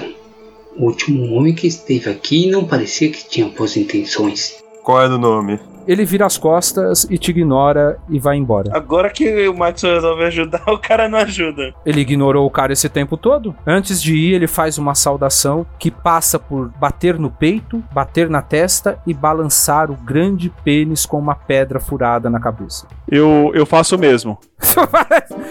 Você faz o mesmo. Eu faço o mesmo. Eu tiro, eu, eu tiro pra fora e dou uma balançada, tá ligado? Ele olha pra você e sorri. Tá, eu, eu sorri de volta. Ele tá indo, ele, ele tá, ele tá indo no, no- no escuro do Outback. Ele foi ignorado pelo Maxwell, então ele não tem intenção de ser de forma alguma é, de ordenar que vocês façam isso. Ele só veio dar um alerta, na verdade. E vocês estão ali sozinho. O capitão tá apontando a arma pro Maxwell. É, E aí? cansou de, de ficar com o braço pra cima já ou não? Calma, a gente só quer saber o que ele falou. Além do, do, do, do fato de dele su- sugerir que a gente não leve o livro embora. Ele falou mais alguma coisa? É, homens maus vieram aqui tentar pegar o livro. Toma cuidado porque a gente tem mais problemas com essa sua arma apontando pra mim do que com o livro. Eu acho que a gente tá com mais problema com você do que com o livro, né? Eu, eu falo pra ele. Custava ter falado isso logo de cara? Você realmente acredita no pintudo? Você não dá pra acreditar, né? É Falando dessa maneira, eu, eu, eu, arranjo menos motivos pra acreditar em você. Vamos voltar pra civilização que eu explico tudo. Está bem. É o mínimo que você tem que fazer é explicar. O clima tá muito pesado entre vocês. Todo mundo rola um dado. É a penalidade por vocês brigarem e resistir ao Necronomicon. Adamastor falhou, Dom Pietro falhou e o Nathan falhou. Vocês três se entreolham e têm a mesma ideia: render Maxwell e amarrar ele. E talvez coisa pior. Mas essa ideia não vem de vocês ou do olhar. Ela é sussurrada no ouvido de vocês. Ele não quer ajudar ninguém. Ele quer um livro pra ele. Vai, amarra ele. Mata ele. Joga ele no deserto. Vocês estão ouvindo isso na cabeça de vocês. E vocês sabem que todos vocês, todos vo- vocês três estão ouvindo a mesma coisa. Eu saco a minha. Eu, eu olho, eu olho pro, pro Nathan, foi, dá- dou aquela fechadinha do olho e dou aquela balançadinha na cabeça, tipo assim, ó. Ei, vamos lá, vamos lá. Vocês três rolem dois dados. Vamos ver se vocês resistem à tentação. Todos vocês se entreolham, dão um passo para frente, mas respiram fundo. O, o livro na mão do padre, envolto pelo paletó dele, mesmo que isso não faça sentido, parece que fala mais abafado. Dom Pietro, você sacou isso. Rola, rola dois dados. Você sabe que o livro fala muito mais baixo quando tá enrolado no seu paletó, porque o seu paletó, como paletós de padre geralmente tem, ele tem um crucifixo dentro dele. De alguma forma, o crucifixo tá abafando o livro. A sua fé tá abafando o livro. Entendi. Eu percebo isso. Não, você tem certeza, você não percebe. Absoluta. Você nunca teve tanta certeza. Se você teve dúvida um dia que Deus existe, hoje não é esse dia. Você sabe que Deus está abafando a voz do diabo ali naquele momento. Eu vou pegar um crucifixo, vou meio que tipo enrolar ele na mão, que eu tô segurando um paletó e vou ficar com o crucifixo na mão. Tá ótimo. Você faz isso, as pessoas veem você fazendo isso, elas não entendem muito bem, só vocês três que ouviram isso. E agora? Vocês vão entrar no Jeep? É. Eu chego pro Nathan e falo, ó, fica de olho nesse cara aí? Fica de olho nesse cara. Já falei que ele não é coisa boa. Eu vou ficar esperando seu sinal. Ô, mestre, só pra falar, eu vendo que, tipo, o livro influencia as outras pessoas, porque eu tô vendo a Damastor e o Nathan, tipo, meio que cochichando, eu quero, tipo, deixar minha arma sacada, que se eu precisar, eu posso, eu posso tentar render alguém pra fazer alguma coisa desnecessária, porque o livro agora vai estar no carro com todos, né? Eu fico. Eu fico meio perturbado com a situação, porque eu apontei a arma pra ele pra forçar ele pra parar e depois vieram essas ideias na minha cabeça. Isso me deixa meio perturbado. Meio não, bastante perturbado. Bom, vocês entram no carro e, e o clima de velório segue os 40 minutos até vocês chegarem no acampamento. Eu coloquei a rádio ligada enquanto isso, tá? Enquanto isso, eu deixei o, o paletó no meu cofre. Assim, a rádio, a rádio não pega porque você tá no meio do outback. Então, é, as raros momentos, os, rádio, os, os raros momentos que você consegue algum sinal, todos vocês ouvem uma voz falando com vocês no meio da música que não dá muito bem pra identificar, mas aquilo começa a gerar um desconforto bastante grande. Vocês chegam no, no acampamento, parece que vocês foram atropelados, todos vocês estão muito cansados, sem nenhuma exceção. O que vocês querem fazer? A gente quer socar a cara do Maxwell. É a primeira coisa que a gente quer fazer. Não, não faz isso agora não, gente. Vocês querem descer do, do, do Jeep e dar uma so- e linchar o cara, é isso? A gente já, che- a gente já chegou no acampamento? Chegou, vocês chegaram no acampamento, o Necronômico se comportou, entre aspas, toda a viagem, porque vocês não conseguiram ouvir ele, e vocês encostaram no acampamento. O que, que vocês querem fazer? Foi uma experiência bem perturbadora pra todos. Eu tô passando minha mão boa no, no, no- no meu gancho e olhando com, com a cara assim pro, pro Max, sabe? Me, me, me provoca, vai, me dá um motivo. Tento falar de uma maneira um pouco mais polida. Doutor Jinx, fale um, um local seguro aqui nesse acampamento pra gente botar esse livro. É, bem, vamos até os fundos. Tem um lugar que somente eu posso acessar. Muito bem, então. Todos, todos vocês vão até lá, né? Vocês vão fazer o que nesse local? Bem, a gente tem que ler o livro, né? Tem que ler, né? Não, a gente tá na tenda, né? Sim. Todo mundo, tá? Todo mundo foi pra tenda que o, que o Maxwell indicou como sendo uma tenda que só ele tem acesso, que é um lugar mais reservado. É, entendi. Seguinte, alguém fala aí. E agora? O que a gente faz? Bom, gente, eu acho que é, a gente meio que, que entendeu, né? Que os antigos astronautas, é, eles estão vindo, vindo aí pra, pra Terra novamente, né? E a gente, eu realmente tô com uma sensação bem ruim sobre isso. Eu acho que esse livro que a gente carrega, ele tem algumas respostas, porque a gente pôde ver, né? A, Ja- a doutora Jacira tirou algumas respostas dele e a gente tem que, eu acho que a gente tem que ir mais a fundo, mas a gente tem que tomar cuidado. Eu, eu não sei, esse livro parece bem perigoso. Mas a doutora Jacira viu algumas coisas nele. É, doutora, você pode falar pra gente o que, que você viu no livro? Então eu conto o que eu li sobre a hierarquia dos deuses antigos e, e essas coisas todas. Deixa pro, pro busca aí, hein? Eu acho assim, é, isso aí, é, eu acho que tem muita coisa que entrelaça, assim, com nossos antepassados, inclusive com a nossa religião. Eu acho que o primeiro que tinha que ler isso aqui seria o padre. É, eu acho que não nos resta muita escolha, não, né? Acho que seria melhor eu dar uma olhada. Ele coloca o livro sobre a mesa. Na hora que ele abre o paletó, todos vocês começam a ouvir diferentes coisas, todas elas incentivando vocês a pegar o livro e usar o livro. Ai, me abre. Eu vou te dar o conhecimento que você sempre quis. Me leia. Eles vão saber que você sempre esteve certo. Me leia. Vou te levar a descobertas inimagináveis que você sempre quis. Me abre. Pegue. Vou te dar o conhecimento que todos os segredos do universo. Me abre. Pegue. Vou te dar o conhecimento que você sempre quis.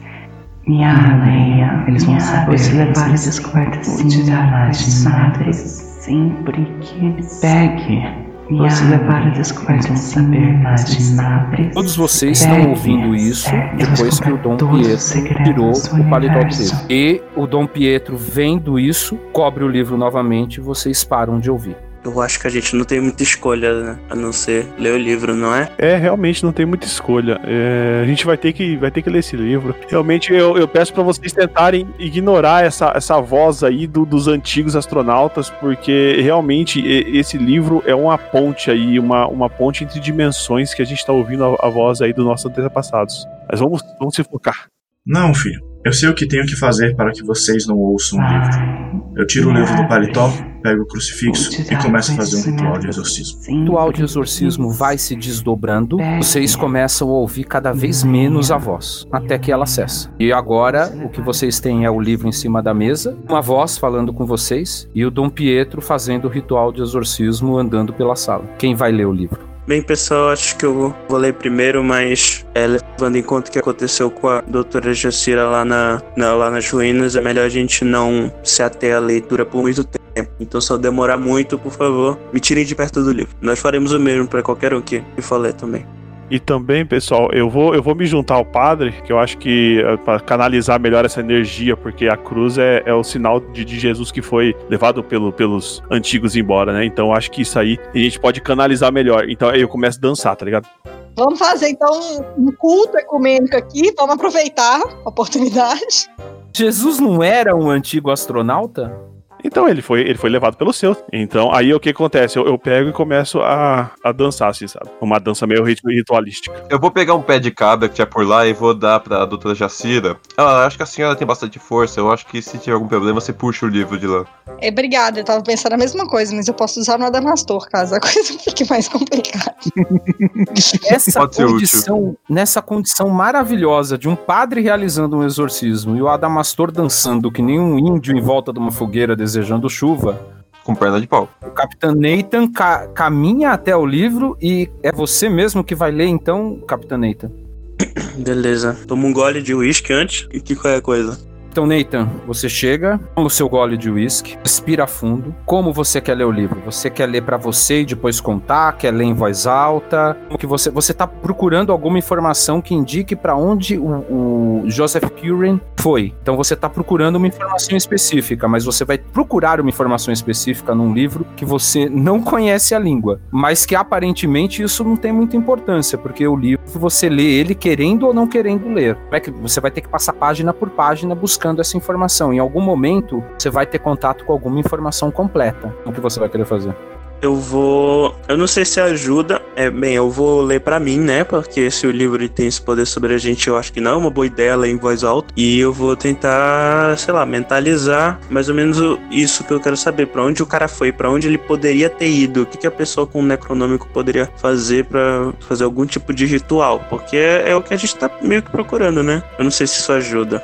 Você respira, abre o Necronomicon, começa a buscar por essa informação. Você vai passando seus olhos pelas páginas, tentando fazer uma leitura dinâmica o mais desconexa possível. No primeiro momento, na primeira e na segunda página, é uma outra língua, você nem conhece o que está escrito lá, mas rapidamente, conforme você vai passando e você não está entendendo, e você está prestes a levantar a mão e falar que você não consegue entender, as letras começam, parece que a fazer sentido para você, como se elas se mexessem na página e dessem sentido de leitura, mas você percebe que é muito mais uma sensação de catarse, que parece que há algo sussurrando no seu ouvido o que tem naquela página, como se você não precisasse ler para conhecer o que está lá. Entendi. Você vai rolar um dado.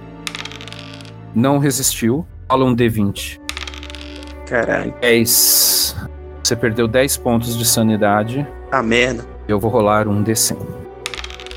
Eita. Por um momento, Nathan, você conhece sobre quem é Grande Cthulhu, mas não superficialmente como a doutora conheceu na biblioteca. Você, você consegue entender a hierarquia, mas não superficialmente também como a doutora conseguiu entender na biblioteca. Você consegue entender que muito antes de tudo, muito antes talvez até do universo, esses que são os deuses antigos vieram de Azatoth. E Cthulhu Cthulhu é o grande sacerdote deles, que está aqui na Terra, dormindo eternamente embaixo da água em Rilé. Você consegue ter um vislumbre do mundo, de como será no próximo momento que se sucede ao que vocês estão aqui. Você não consegue entender como alguém gostaria de ter o um mundo naquele estado. Todo mundo seria destruição. Todo mundo estaria morto, que perturbam a sua mente de uma forma tão grande que nem a guerra foi capaz. A sua língua enrosca, você começa a babar, tem dificuldade em respirar e cai no chão tendo uma convulsão. Soltou o livro ou não?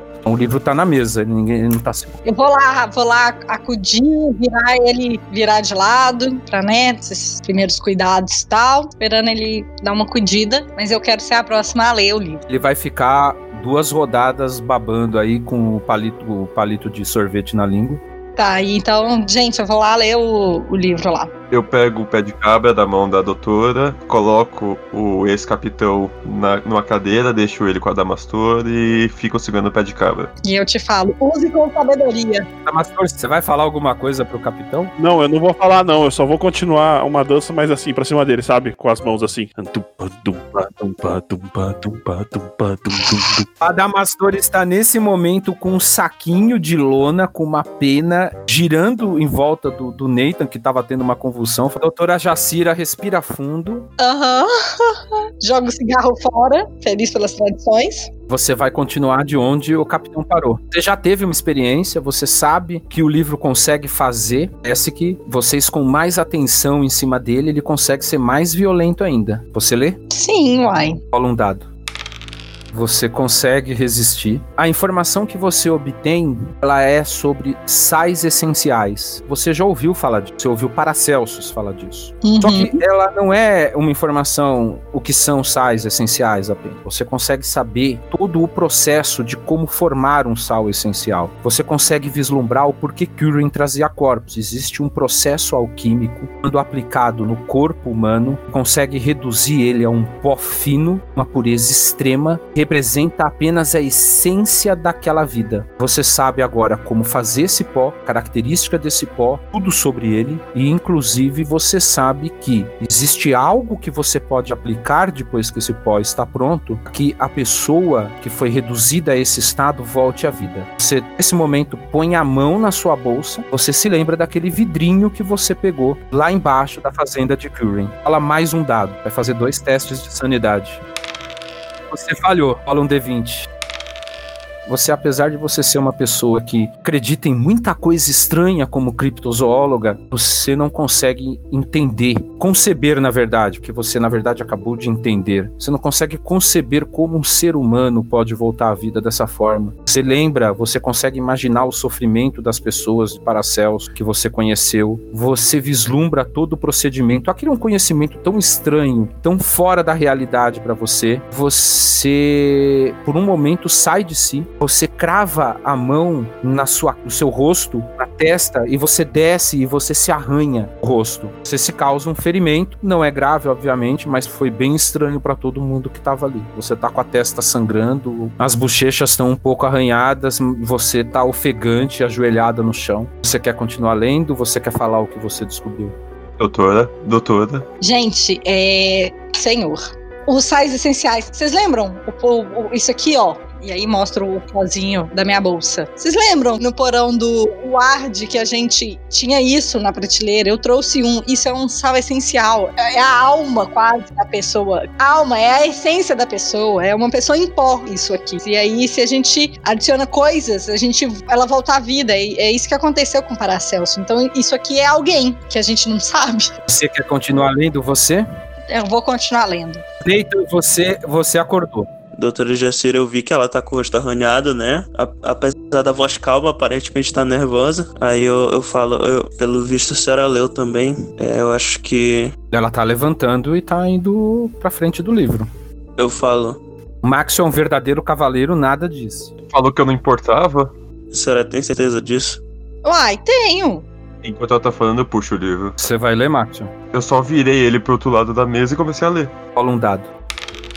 Você resiste e você resistiu numa informação extremamente complexa. Você, você consegue vislumbrar com essa leitura. Existem lugares no planeta. Não parece ser novidade isso, principalmente pro Adamastor que ainda não ouviu a informação, que existem lugares nesse planeta que parecem estar propensos e que são usados ge- geralmente por formas ritualísticas, né? Então você consegue vislumbrar meio que quais são esses lugares, aonde eles estão, Stonehenge, as pirâmides, aonde é, é, grandes construções de cunho que hoje a gente entende como místico e que as pessoas não conseguem entender, na verdade são pontos estratégicos aonde são feitos rituais. Você consegue saber aonde são esses pontos, você consegue entender para que esses pontos são usados, né? E que e você consegue entender a, a, a, a fórmula de como você pode fazer um ritual para invocar o grande Cthulhu. Então, você sabe, por exemplo, que em determinados meses um sacrifício deve ser realizado em determinado local. Você agora sabe que vocês estão aproximadamente em setembro. Vocês sabem que daqui a um mês, outubro, tem uma data de conjunção, que é a que deve ser realizado o sacrifício. Você sabe também aonde é esse local, é na Romênia. Você tem clareza do local, você consegue inclusive visualizar o local como era há muitos anos atrás e como é hoje. Você vê que é numa cidade e é isso, a informação é essa.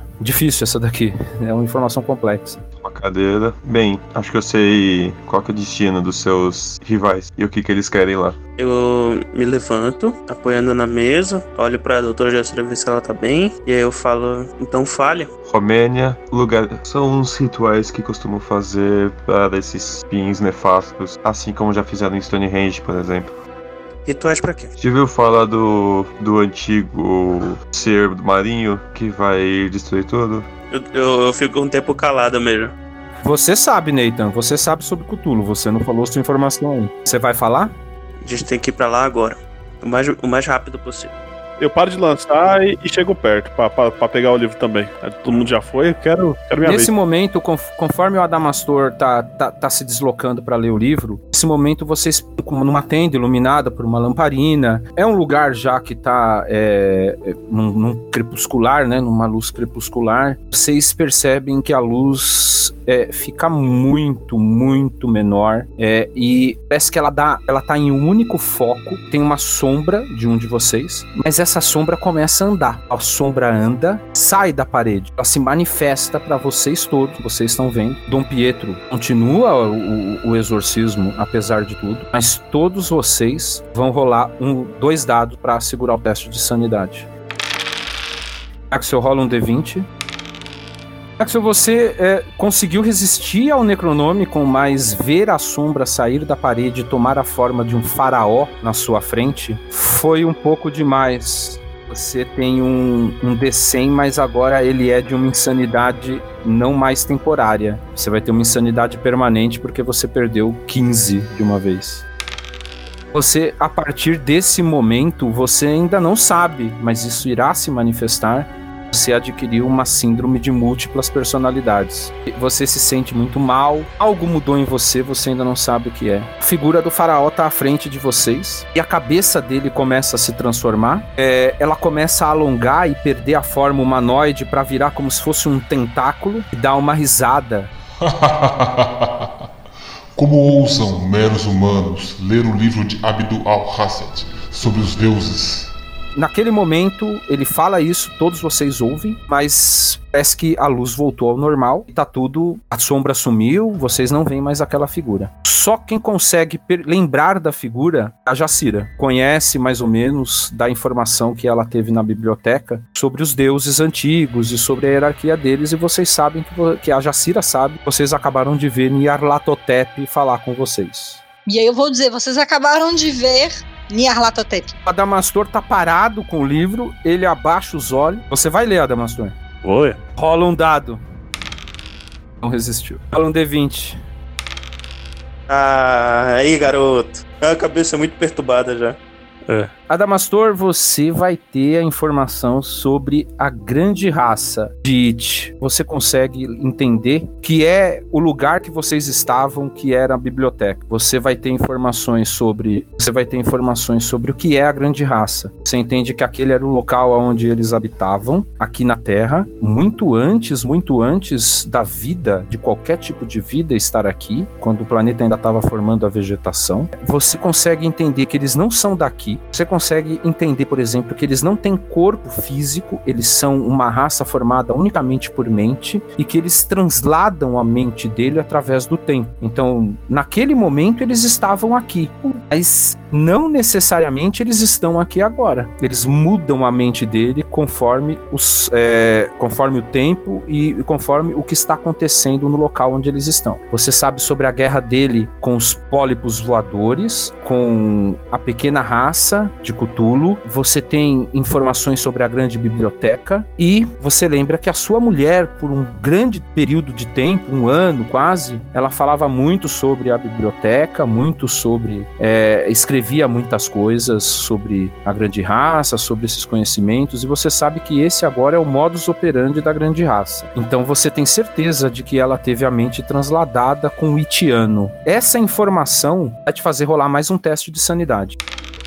Você resiste. Mas agora, mas agora, Damastor, você sabe tudo o que aconteceu com a sua mulher, na verdade, porque ela teve a mente dela trasladada com o Itiano. Você agora sabe o modus operandi dele e você consegue entender aonde você estava e por que lá tinha tantos livros. Porque os Itianos, eles são sedentos por conhecimento. Eles transladam a mente em diferentes épocas, em diferentes locais do espaço, a conhecer a cultura daquela época, integrar a cultura deles, como se fosse um intercâmbio, mas uma coisa é, é um intercâmbio meio né, contra gosto, porque ele leva a mente da pessoa para aquela época e ele fica presa no corpo de um Itiano. Agora você entende por que, que a sua mulher não conseguiu resistir e teve tanto, tanto sofrimento na vida dela, principalmente com as doenças mentais depois que ela voltou dessa situação. Deve ter sido muito difícil para ela. É, apesar de tudo e apesar de você ter resistido à insanidade, você tá chorando copiosamente as lágrimas começam a descer, né? Eu fecho meu punho assim pro céu e, e, e juro vingança contra os antigos astronautas. E além disso, eu, eu levanto, aponto para onde tava a sombra e falo, e falo assim: Eu não sei quem você é, eu não sei onde você mora, mas eu vou te achar e vou te matar. Adamastor, o que você está chorando? Então, é, é o seguinte. Aí eu vou, vou abrir o jogo agora. É, a, a a minha esposa, ela, ela teve alguns eventos. Eu nunca contei isso para ninguém, só pro meu grande amigo Eric. Mas ela teve alguns eventos e, e ela começou a escrever algumas coisas estranhas e umas coisas que ela não sabia. E, e, e de repente parecia que ela era, era a mesma. E, e cada vez que foi mais estranho, mais estranho, ela foi entrando em decadência e, e acabou falecendo. E agora eu entendo. Eu entendo que foram os antigos astronautas que dominaram a mente dela e fizeram ela fazer isso. E por isso ela morreu. Eu, minha vida inteira, me dediquei aos estudos dos, dos antigos e eu acreditava que eles viriam em paz, mas agora eu sei que eles só querem destruição e morte. E é por isso que, a partir de hoje, a minha vida vai ser dedicada a extermínio dessa raça alienígena maldita. Todos vocês já estão acostumados com, com, com, as maluquices né, do, do, do Adamastor, e, mas nenhum de vocês nesse momento tem a mínima condição de duvidar do que ele está falando. Alguém quer ler? Eu dou um abraço todo sujo no Adamastor. Eu abraço e falo, eu te perdoo. Jacira, rola um dado.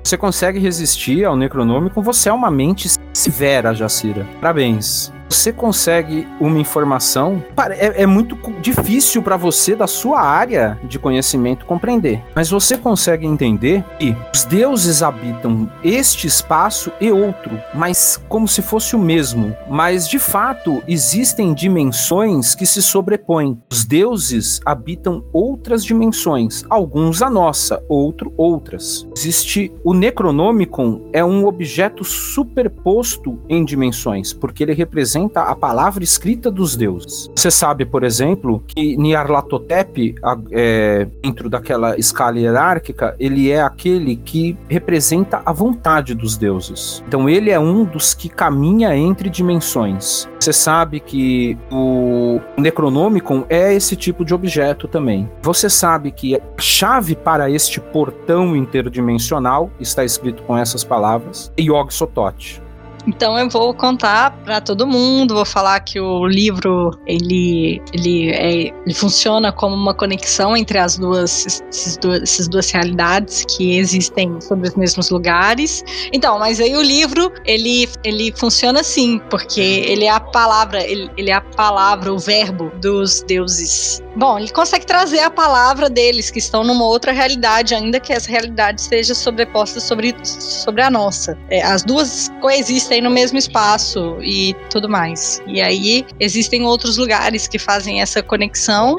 E Oxotote é quem permite que a gente viaje pelo espaço e pelo tempo. Jacira, você passa essa informação. Capitão Nathan, você é o cara que formou essa equipe. Rola dois dados era para lembrar e você lembrou. Você busca essa informação muito rápido na sua cabeça. Se há um, um, uma superposição de dimensões ou do que quer que seja, você se dá conta de que uma pessoa faltando aí que poderia ajudar muito dominar o livro, já que ele é um objeto superposto em dimensões. É um físico quântico. Não está mais aí que foi deportado à terra natal dele devido aos acontecimentos nos Estados Unidos.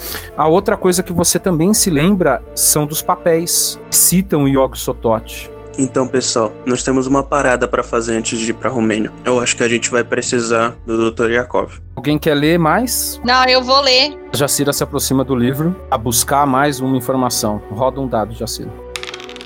Jacira resistiu, você vai ter acesso a uma informação e você nunca mais vai esquecer que você se lembra automaticamente dos papéis que vocês leram dentro da casa do Ward. Agora você sabe o que esse papel faz, você sabe o que aquela sequência faz. Você conhece agora a forma de invocar Yog Sothoth. Você sabe para que serve. Você pode fazer ali, agora, se você quiser. Sobre os sais essenciais, aqueles três papéis têm a sequência para invocar Yog Sotot. A Pera Adonai, Inash Yog Sotot, e toda aquela forma né, de ritual é capaz de você invocar Yog Sotot para que ele traga de volta a pessoa que está naquele frasco à vida, que é a mesma técnica que Kuren utilizava para obter informações. Rola dois dados.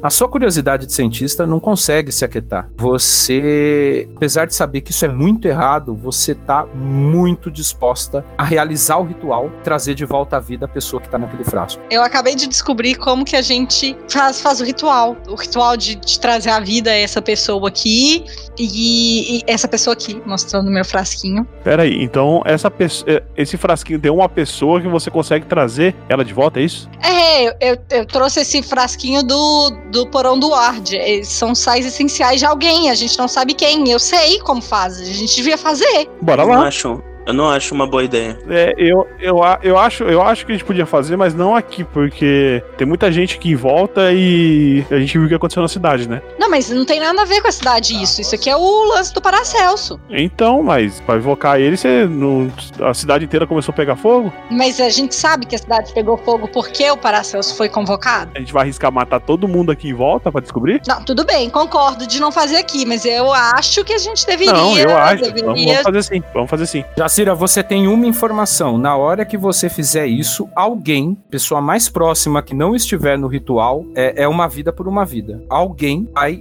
deixar de ver para que essa pessoa volte a viver, mesmo que temporariamente. Ah, então, gente, só fazer um comentário, tá? Que eu quero muito fazer isso aqui, mas eu, eu preciso deixar isso claro para todo mundo. Que é uma vida por uma vida. Então a gente vai trazer aqui a pessoa do frasquinho, mas a gente vai ter que, né? No caso, é isso aí, vocês entenderam colocar alguém pra jogo. Estagiário? Não. Bom, vamos indo. Quem sabe a gente encontra alguém aí que é mais propenso. Aí eu já dou uma olhadinha assim, pô, o Max já sabe de Nós não vamos fazer isso. Gente, mas a gente tá perdendo a oportunidade. Mas beleza, vambora. Tá bom. Vocês conseguiram as informações mais relevantes do Necronômico. Vocês sabem para onde vocês têm que ir. Vocês sabem que o Yakov, como físico, sabe como calar o livro. Nesse momento, o padre joga, tira novamente o paletó, embrulha o Necronômico, coloca o, o, o crucifixo em cima, amarra ali para que ele não fale, mas pela sexta vez. Novamente, aquela imagem, aquela luz bruxuleante diminui e aquela imagem do, do, do faraó, cabeça de tentáculo que se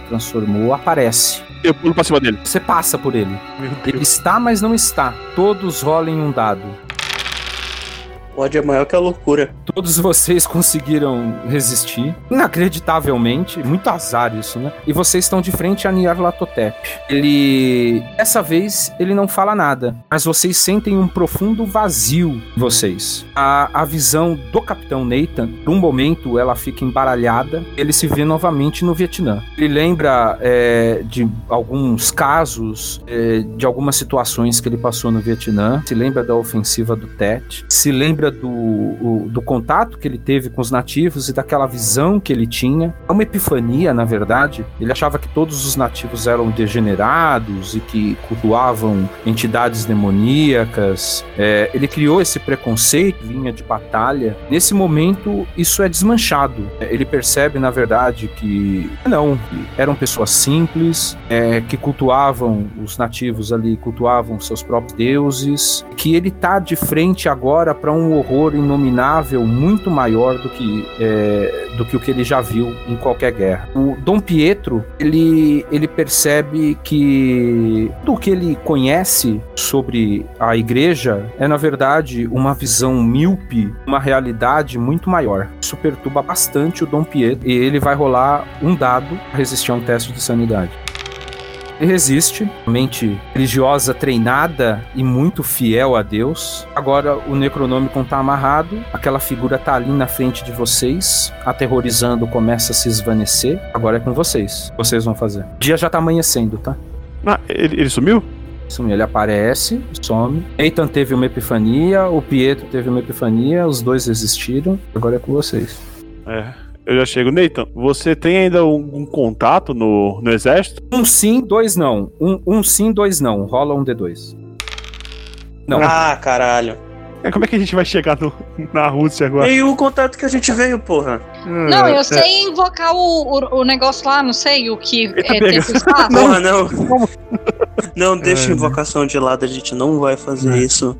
Do, Doutor Jinx, sabe uma maneira da gente sair daqui? Você não, você não tem contato no exército, mas o avião que vocês vieram tá aí. Você não tem, mas você tem alguma ideia da onde que tá o, o Dr. Yakov? Eu sei onde ele tá, mas a gente vai precisar tirar ele de um mini gulag na Bielorrússia. Vocês podem ir de avião. Qual é o problema? É, é uma viagem muito longa, com muitas paradas, porque é um avião bem decrépito que vocês têm, né? Não é um, é, não é um avião mais novo, é, mas é o que vocês têm, tá? Então, é, provavelmente vocês vão conseguir chegar na Bielorrússia é, e depois vocês teriam que ir até a Romênia. Veja, não está longe, mas vocês não conseguiriam chegar na Romênia é, em um mês. E vocês provavelmente perderiam ali, ou chegariam muito em cima do momento do, do sacrifício. Mas é uma tentativa, vocês podem tentar. A gente tem que dar um, um jeito de, de sair da Bielorrússia pra Romênia o mais rápido possível, porque não tem o jeito mais rápido do que ir de avião. Eu posso tentar conseguir alguma coisa com os meus empregadores? Rola, rola, rola um. O que, que você quer conseguir? Vamos ver se eu rolo o dado ou não, vai. Passagem de avião pra Europa? Passagens de avião para a Bielorrússia? O mais próximo que eu conseguir. Só tem um problema. Hum, deixa eu ver se eu considero isso ou não. A gente tá no meio da Guerra Fria. Nathan, todo mundo aí é refugiado dos Estados Unidos. Você consegue sim contato com, com, com alguma pessoa que pode ajudar vocês a chegar mais rápido. Mas mesmo assim, é uma, é uma operação complexa, tá? É, você sabe que vai demorar um pouco, que não é só ir até o aeroporto, entrar e desembarcar na Bielorrússia lá e procurar um gulag lá. Você sabe que isso vai demorar um pouco pra pra conseguir, porque de qualquer forma vocês estão indo pra um país que é fechado, tudo mais. Você pode tentar um avião mais novo, por exemplo, uma forma mais rápida de chegar lá sem tantas paradas. Eu consigo levar a gente pra lá melhor do que esse teco-teco. Bom, vamos, vamos, vamos primeiro conversar com, com o bichão. Aí eu, por É, mim. Ô, Max, você tem Caralho, alguma gente. desavença aqui no, na redondeza? Tem um estagiário. Serve. Ah, não, gente, eu não. Não, não vamos fazer isso. Não sei, não sei, não sei como é que vocês conseguem cogitar essa ideia. É isso, ou a gente não vai conseguir vingança. Pera, deixa eu, eu, eu pressionar vocês, mas é o seguinte, Max, eu dar seus corre cinco minutos, você consegue me dar uma resposta em cinco minutos? Porque, né, a gente sai matando as pessoas, é um pouco antiético, mas a gente precisa resolver isso rápido. Sério, eu não sei nem como vocês estão cogitando Deixa isso. eu pegar meu, meu bip aqui pra falar falar com o Dr. Hemsworth. A gente vai pra, pra Romênia, a gente vai pra Romênia e lá tem um monte de comunista, gente. Se a gente matar um comunista. E você acha que eles estão te considerando o quê? Só pra ter uma noção. Você acha que você tá nos bons grados do Ocidente? É, realmente, né? Mas, mas são comunistas, né? Então ninguém vai sentir falta de comunista. Então vamos lá, a gente pega um comunista, faz o sacrifício, revive o potinho, entendeu? Salva o Dr. Yakov e depois vai pra essa tal de, de Rilé aí. Eu acho que é o plano perfeito. Não adianta a gente ir atrás agora, porque a gente não tá entendendo nada. Então vocês querem, querem ir pra lá com o contato do Maxwell? Sim. Isso. Bom, o, o Maxwell é, é- ele, ele, ele tem dinheiro da expedição, é, ele consegue um avião um pouco caro. Maxwell, você acabou de enterrar sua carreira porque você de- desviou dinheiro da sua pesquisa para alugar um avião para ir para lá. Vocês embarcam para a Bielorrússia atrás do Dr. Yakov.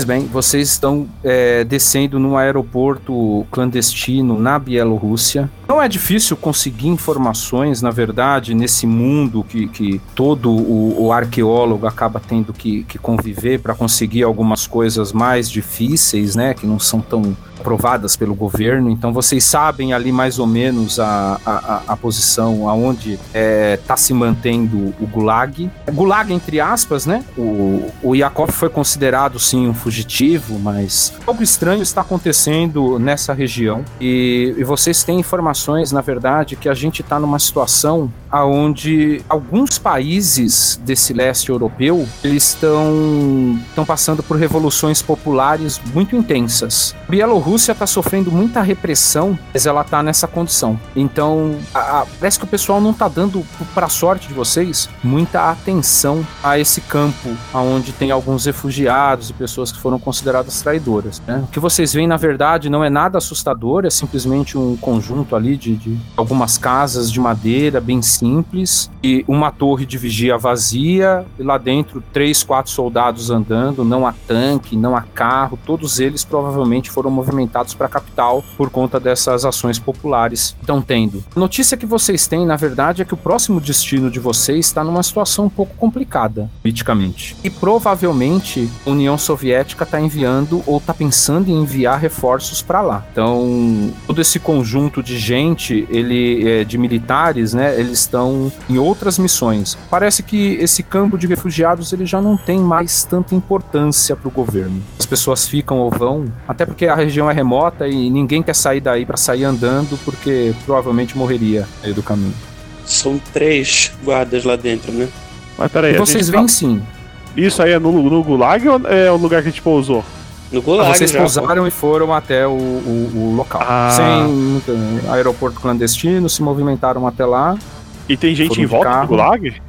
Ele tá bem abandonadinho, assim. Parece que houve uma debandada militar para a capital, porque tá acontecendo nesse momento aí algumas situações na, na Rússia, na, na- no leste europeu. Eu olho pro pessoal e falo: alguém fala russo? Capitão Nathan fala. Então, tem, a gente tem, tem gente em volta ou é, é só o Gulag? Tipo, você falou que tinha uns refugiados e tal. Não, tem algumas casas lá dentro, tem três, quatro soldados ali que vocês conseguiram identificar, mas não tem mais carro, não tem mais nada. Parece que o pessoal meio que. Todas as Entendi. forças militares que poderiam estar aí, elas foram convocadas para uma outra situação. Vocês têm informações de que na Romênia está acontecendo levantes populares, entendeu? E a União Soviética, eh, tentando defender a hegemonia comunista na Guerra Fria, está pensando em deslocar tropas. Talvez isso explique porque não está dando importância para esse tipo de coisa de política interna, porque isso, de fato os tipos de prisioneiro que tem aí não são politicamente relevantes e parece que tá meio abandonado ali. Entendi. Bom, é, e, Como ele- vocês e a, querem gente, fazer? a gente consegue ver se é, qual é o nível de armamento deles? Todos eles têm um K-47. E a gente tá desarmado, né? Acho que fora a Jacira e o, e o Nathan. É, eu tenho sempre minha arminha comigo. Eu tenho pé de cabra.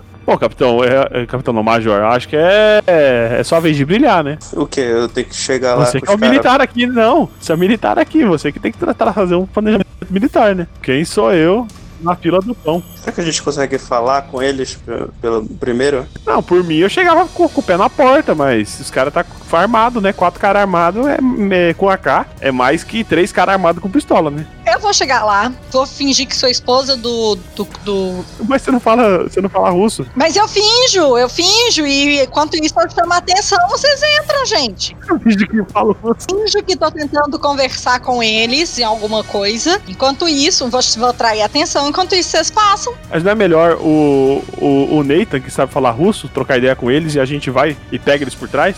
Pode ser então, resolvido. Vai, Nathan. Me dá sua. É melhor você me dar sua arma, Nathan, porque aí eu vou poder atirar em alguém, né? Caraca, e se eles atirarem em mim? Mas se, se você chega tentando dis- distrair o povo com uma arma, Não é verdade, se eu chegar armado é foda, verdade. Mas eu tenho combate corpo a corpo também, né, pô? É. É, o que, que vocês querem fazer? Você, o, o- o Nathan vai lá, vestido desse jeito, falar que foi ia fazer o quê? O Nathan vai lá bater um papo, tipo, eu vim aqui no Gulag, trocar ideia. Eu tô perdido. Pô, a gente tivesse uma garrafa de vodka, né, pra oferecer pra eles. Tipo, eu, eu faço a minha melhor, minha melhor imitação de mendigo, né? Que eu tô todo fudido, né? Eu bato lá na, na, na porta dos caras, né? Tipo, pra- isso é pra chamar atenção, né? Pra tirar eles. Pra tirar. Seja quem for lá de dentro e aí vocês pegam, entenderam?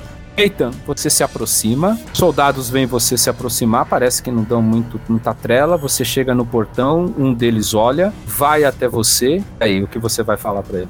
É, boa tarde, camarada. Tem uma aguinha aqui pra, pra dar pro irmão. Agora, agora é o seguinte: todo mundo que não é o Nathan vai rolar dois dados. Espero que eu não leve três tiros de, de AK-47 na cara. Todo mundo consegue, todo mundo consegue ser relativamente imperceptível. Até porque é uma área grande, vocês vão caminhando ali pela tundra, arrastando e, e nenhum soldado vê vocês. Vocês chegam até o outro ponto lá atrás do, do- da cerca. Não é um campo muito grande, vocês conseguem circular ele é, relativamente rápido. E lá tá vazio, tá? Não tem nada lá. Antes de cortar a cerca, eu pego a chave e jogo na cerca. A chave que eu tô segurando. Ah, boa, garoto. olha essa mania de tacar os trem muito boa, parabéns. Não, boa, boa, pra ele ver se não é eletrificada. É, não é eletrificada. Quem vai cortar a cerca é a Jacira? Eu, eu já tô com a chave mesmo. Como? Eu tinha falado que ia ser eu, mas tudo bem. Lá, Adamastor, você vai rolar. é, você tem que ser hábil e silencioso, com um gancho. Dois da, você vai rolar dois dados para ser silencioso. Você consegue ser silencioso, mas você vai rolar um dado para ser hábil também. Eu quero ver você ser hábil com um gancho na mão. Nossa, aí! Caralho, é muito o hábil. Adamastor, o Adamastor gritou e mostrou uma habilidade impressionante. Quem não tem uma perna de pau e um gancho na mão, ele conseguiu cortar perfeitamente de uma forma muito silenciosa. É, e vocês estão prontos para entrar para procurar o Mestre. Yakov. Com esses dados, eu quero ter feito certinho o formato de uma pessoa, assim, ó. Você fez um formato certinho de um ser humano, assim. Você consegue entrar. Olha só. É, Nathan, você, você vai rolar. Você é um americano, você não tem o sotaque daquela região. Você vai Entendi. rolar um dado pra tentar engambelar o soldado. O soldado tá olhando pra sua cara, já apontou a arma pra você e falou: vai embora daqui, some daqui, bêbado. Quando você falou com ele, é, rola um dado pra ver se você consegue engambelar ele. Nathan não era, um, não era um capitão experiente e preterido pela alta cúpula do exército americano sem motivos. Apesar de ter sido espirrado do exército devido aos últimos acontecimentos, que foi injusto, na verdade, né? Foi para abafar o caso. É, aquela aparência sofrida que você adquiriu nos últimos tempos, você fez o seu melhor ali, talvez um pouco do uísque também. Você conseguiu enganar o soldado perfeitamente. Os outros dois soldados que estavam lá dentro chegam mais perto, você tá lá, rolando o cara, falando coisa de bêbado e pedindo cachaça, pedindo vodka pro cara. Desce uma nós daqui pra não beber, pô. Damastor, você que tá liderando, entre aspas, essa entrada, tá? Você vai rolar dois dados pra você ter uma visão das casas e tentar ver aonde tem gente e aonde não tem. Ó. Cara, você mandou muito bem. Você consegue identificar que só duas casas têm pessoas ali daquele conjunto de casas que você consegue ver. Você consegue ter visão de umas 10, né? Deve ter umas 20 aí dentro. Você consegue ter visão de algumas e só duas parecem ter pessoas aí. São pequenas casinhas, né? Num- num- como se a pessoa fosse refugiada e tivesse ali um, um quarto pra ficar. Eu olho pra trás, tipo assim, como fazendo que aquele gesto me segue e saio correndo pra, pra mais perto. Vocês vão até a primeira ou até a segunda casa? Qual que é mais perto? É, você tem uma e quatro casas pro lado é a outra.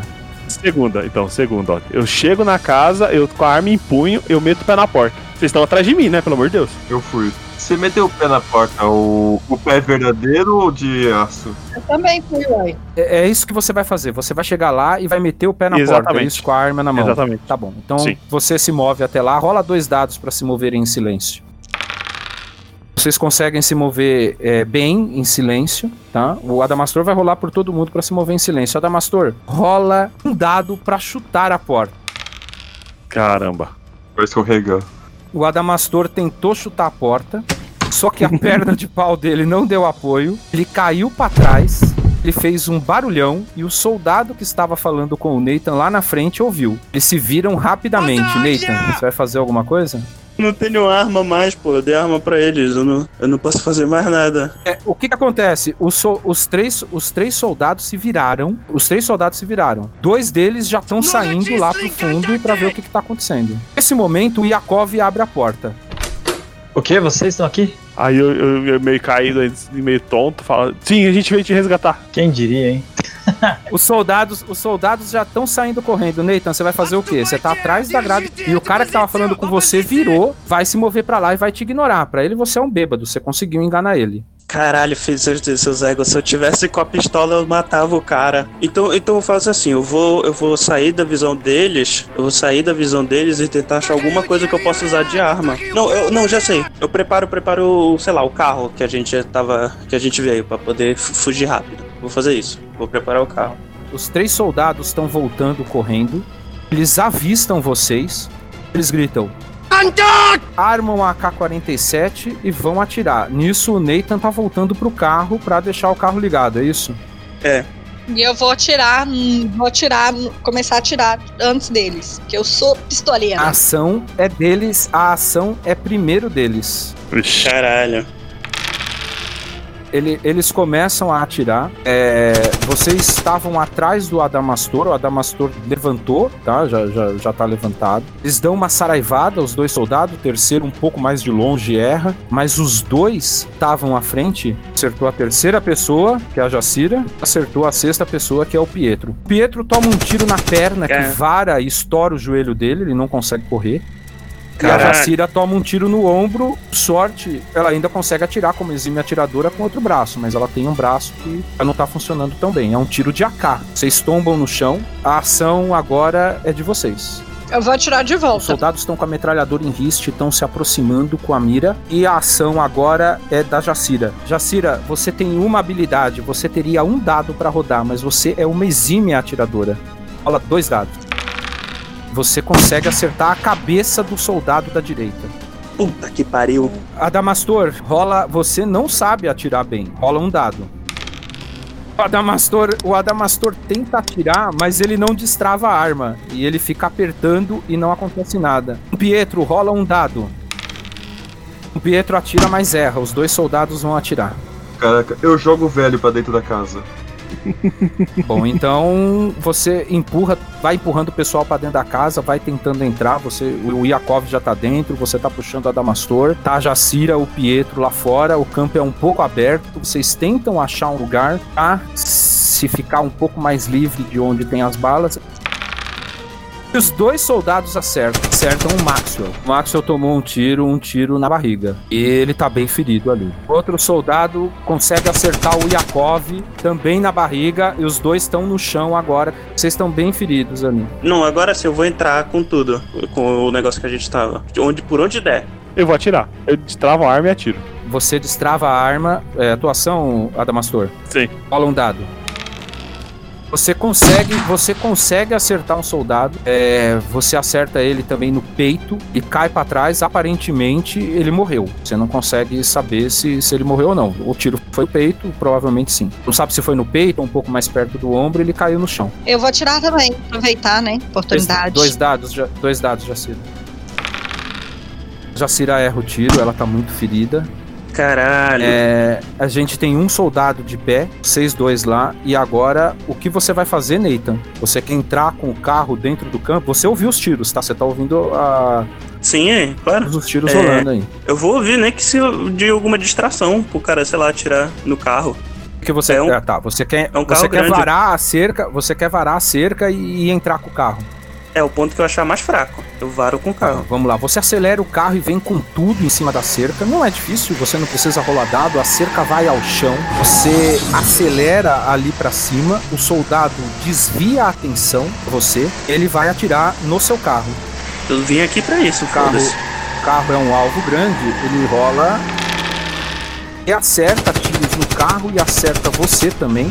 Caralho. Você toma dois tiros do mesmo lado do seu Caralho. corpo, que estoura o seu ombro. Seu braço, ele está praticamente inválido. Agora você vai fazer assim, você vai rolar um dado para tentar controlar esse carro com uma mão. Você não consegue controlar muito bem o carro. Você ainda tá na direção, você ainda tá acelerando, mas você não consegue controlar muito bem o carro. Ele tá um pouco sem direção. Adamastor, você vai fazer o quê? Eu vou atirar no, no que sobrou, né? Ele tá distraído agora. Gente, por favor, né, caralho? Rola um dado.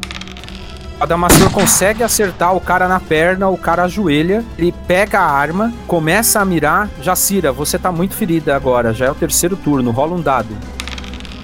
Jacira erra o tiro. Ethan rola um dado. O Nathan, é o, o Nathan era um herói de guerra. Ele consegue suplantar a dor e ele passa por cima do soldado com o carro e para a roda na cabeça do outro que estava no chão, que ainda você, vocês conseguem perceber a perna dele estrebuchando. Ele deu um crítico com o carro. Os três soldados estão mortos e ele tá com o carro parado gritando para vocês entrar. Bora! Vocês entram no carro de uma forma muito precária e o, e o cap- e o Major Nathan acelera o carro, sai do campo pegando o caminho para perto do avião. Vocês dirigem ali por um tempo até chegar ao avião, né, no, no aeroporto clandestino que vocês usaram. Vocês têm muitos feridos e agora vocês têm que fazer um primeiro socorro ali para evitar que é, o Yakov, o Maxwell e a Jacira e, e o, e o Pietro. E o Nathan, todo mundo, menos o Adamastor. Que desastre, gente. Era pra eu ter tentado pegar o cara. Damastor, você tem dois turnos pra tentar salvar as pessoas que tomaram um tiro na barriga. Certo. Tem dois turnos pra tentar salvar eles. Rola dois dados pra tentar é, salvar o Yakov. Salvou, filha da puta! Você consegue dar um jeito de estancar o sangramento. Yakov tá muito debilitado. Você consegue estancar o sangramento de Yakov. E aí você volta a sua atenção pro Maxwell. O Maxwell tomou na barriga. Eu posso tratar o Pedro primeiro? Você rola dois dados pra tentar estancar o sangramento e segurar a vida do Maxwell.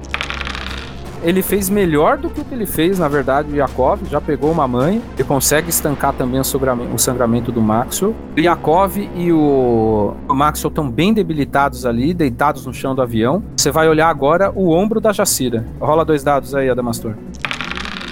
Adamastor consegue Caralho. relativamente bem é, tratar dos ferimentos, limpar os ferimentos da Jacira. Rola dois dados pro. Agora quem? Pro Pietro, que tomou um tiro na perna. O Adamastor também consegue dar uma. é, segurar ali, dar, dar uma garibada na perna do Dom Pietro. Vai ficar manco, mas não vai ter danos maiores. É, o joelho do Dom Pietro já era. mas ainda assim não, não corre riscos de perder a perna. Agora, o caso do Nathan é um pouco complicado. O Nathan tomou dois tiros do mesmo lado e isso estourou o ombro dele. Você tem um dado a tentar manter o Nathan consciente e bem.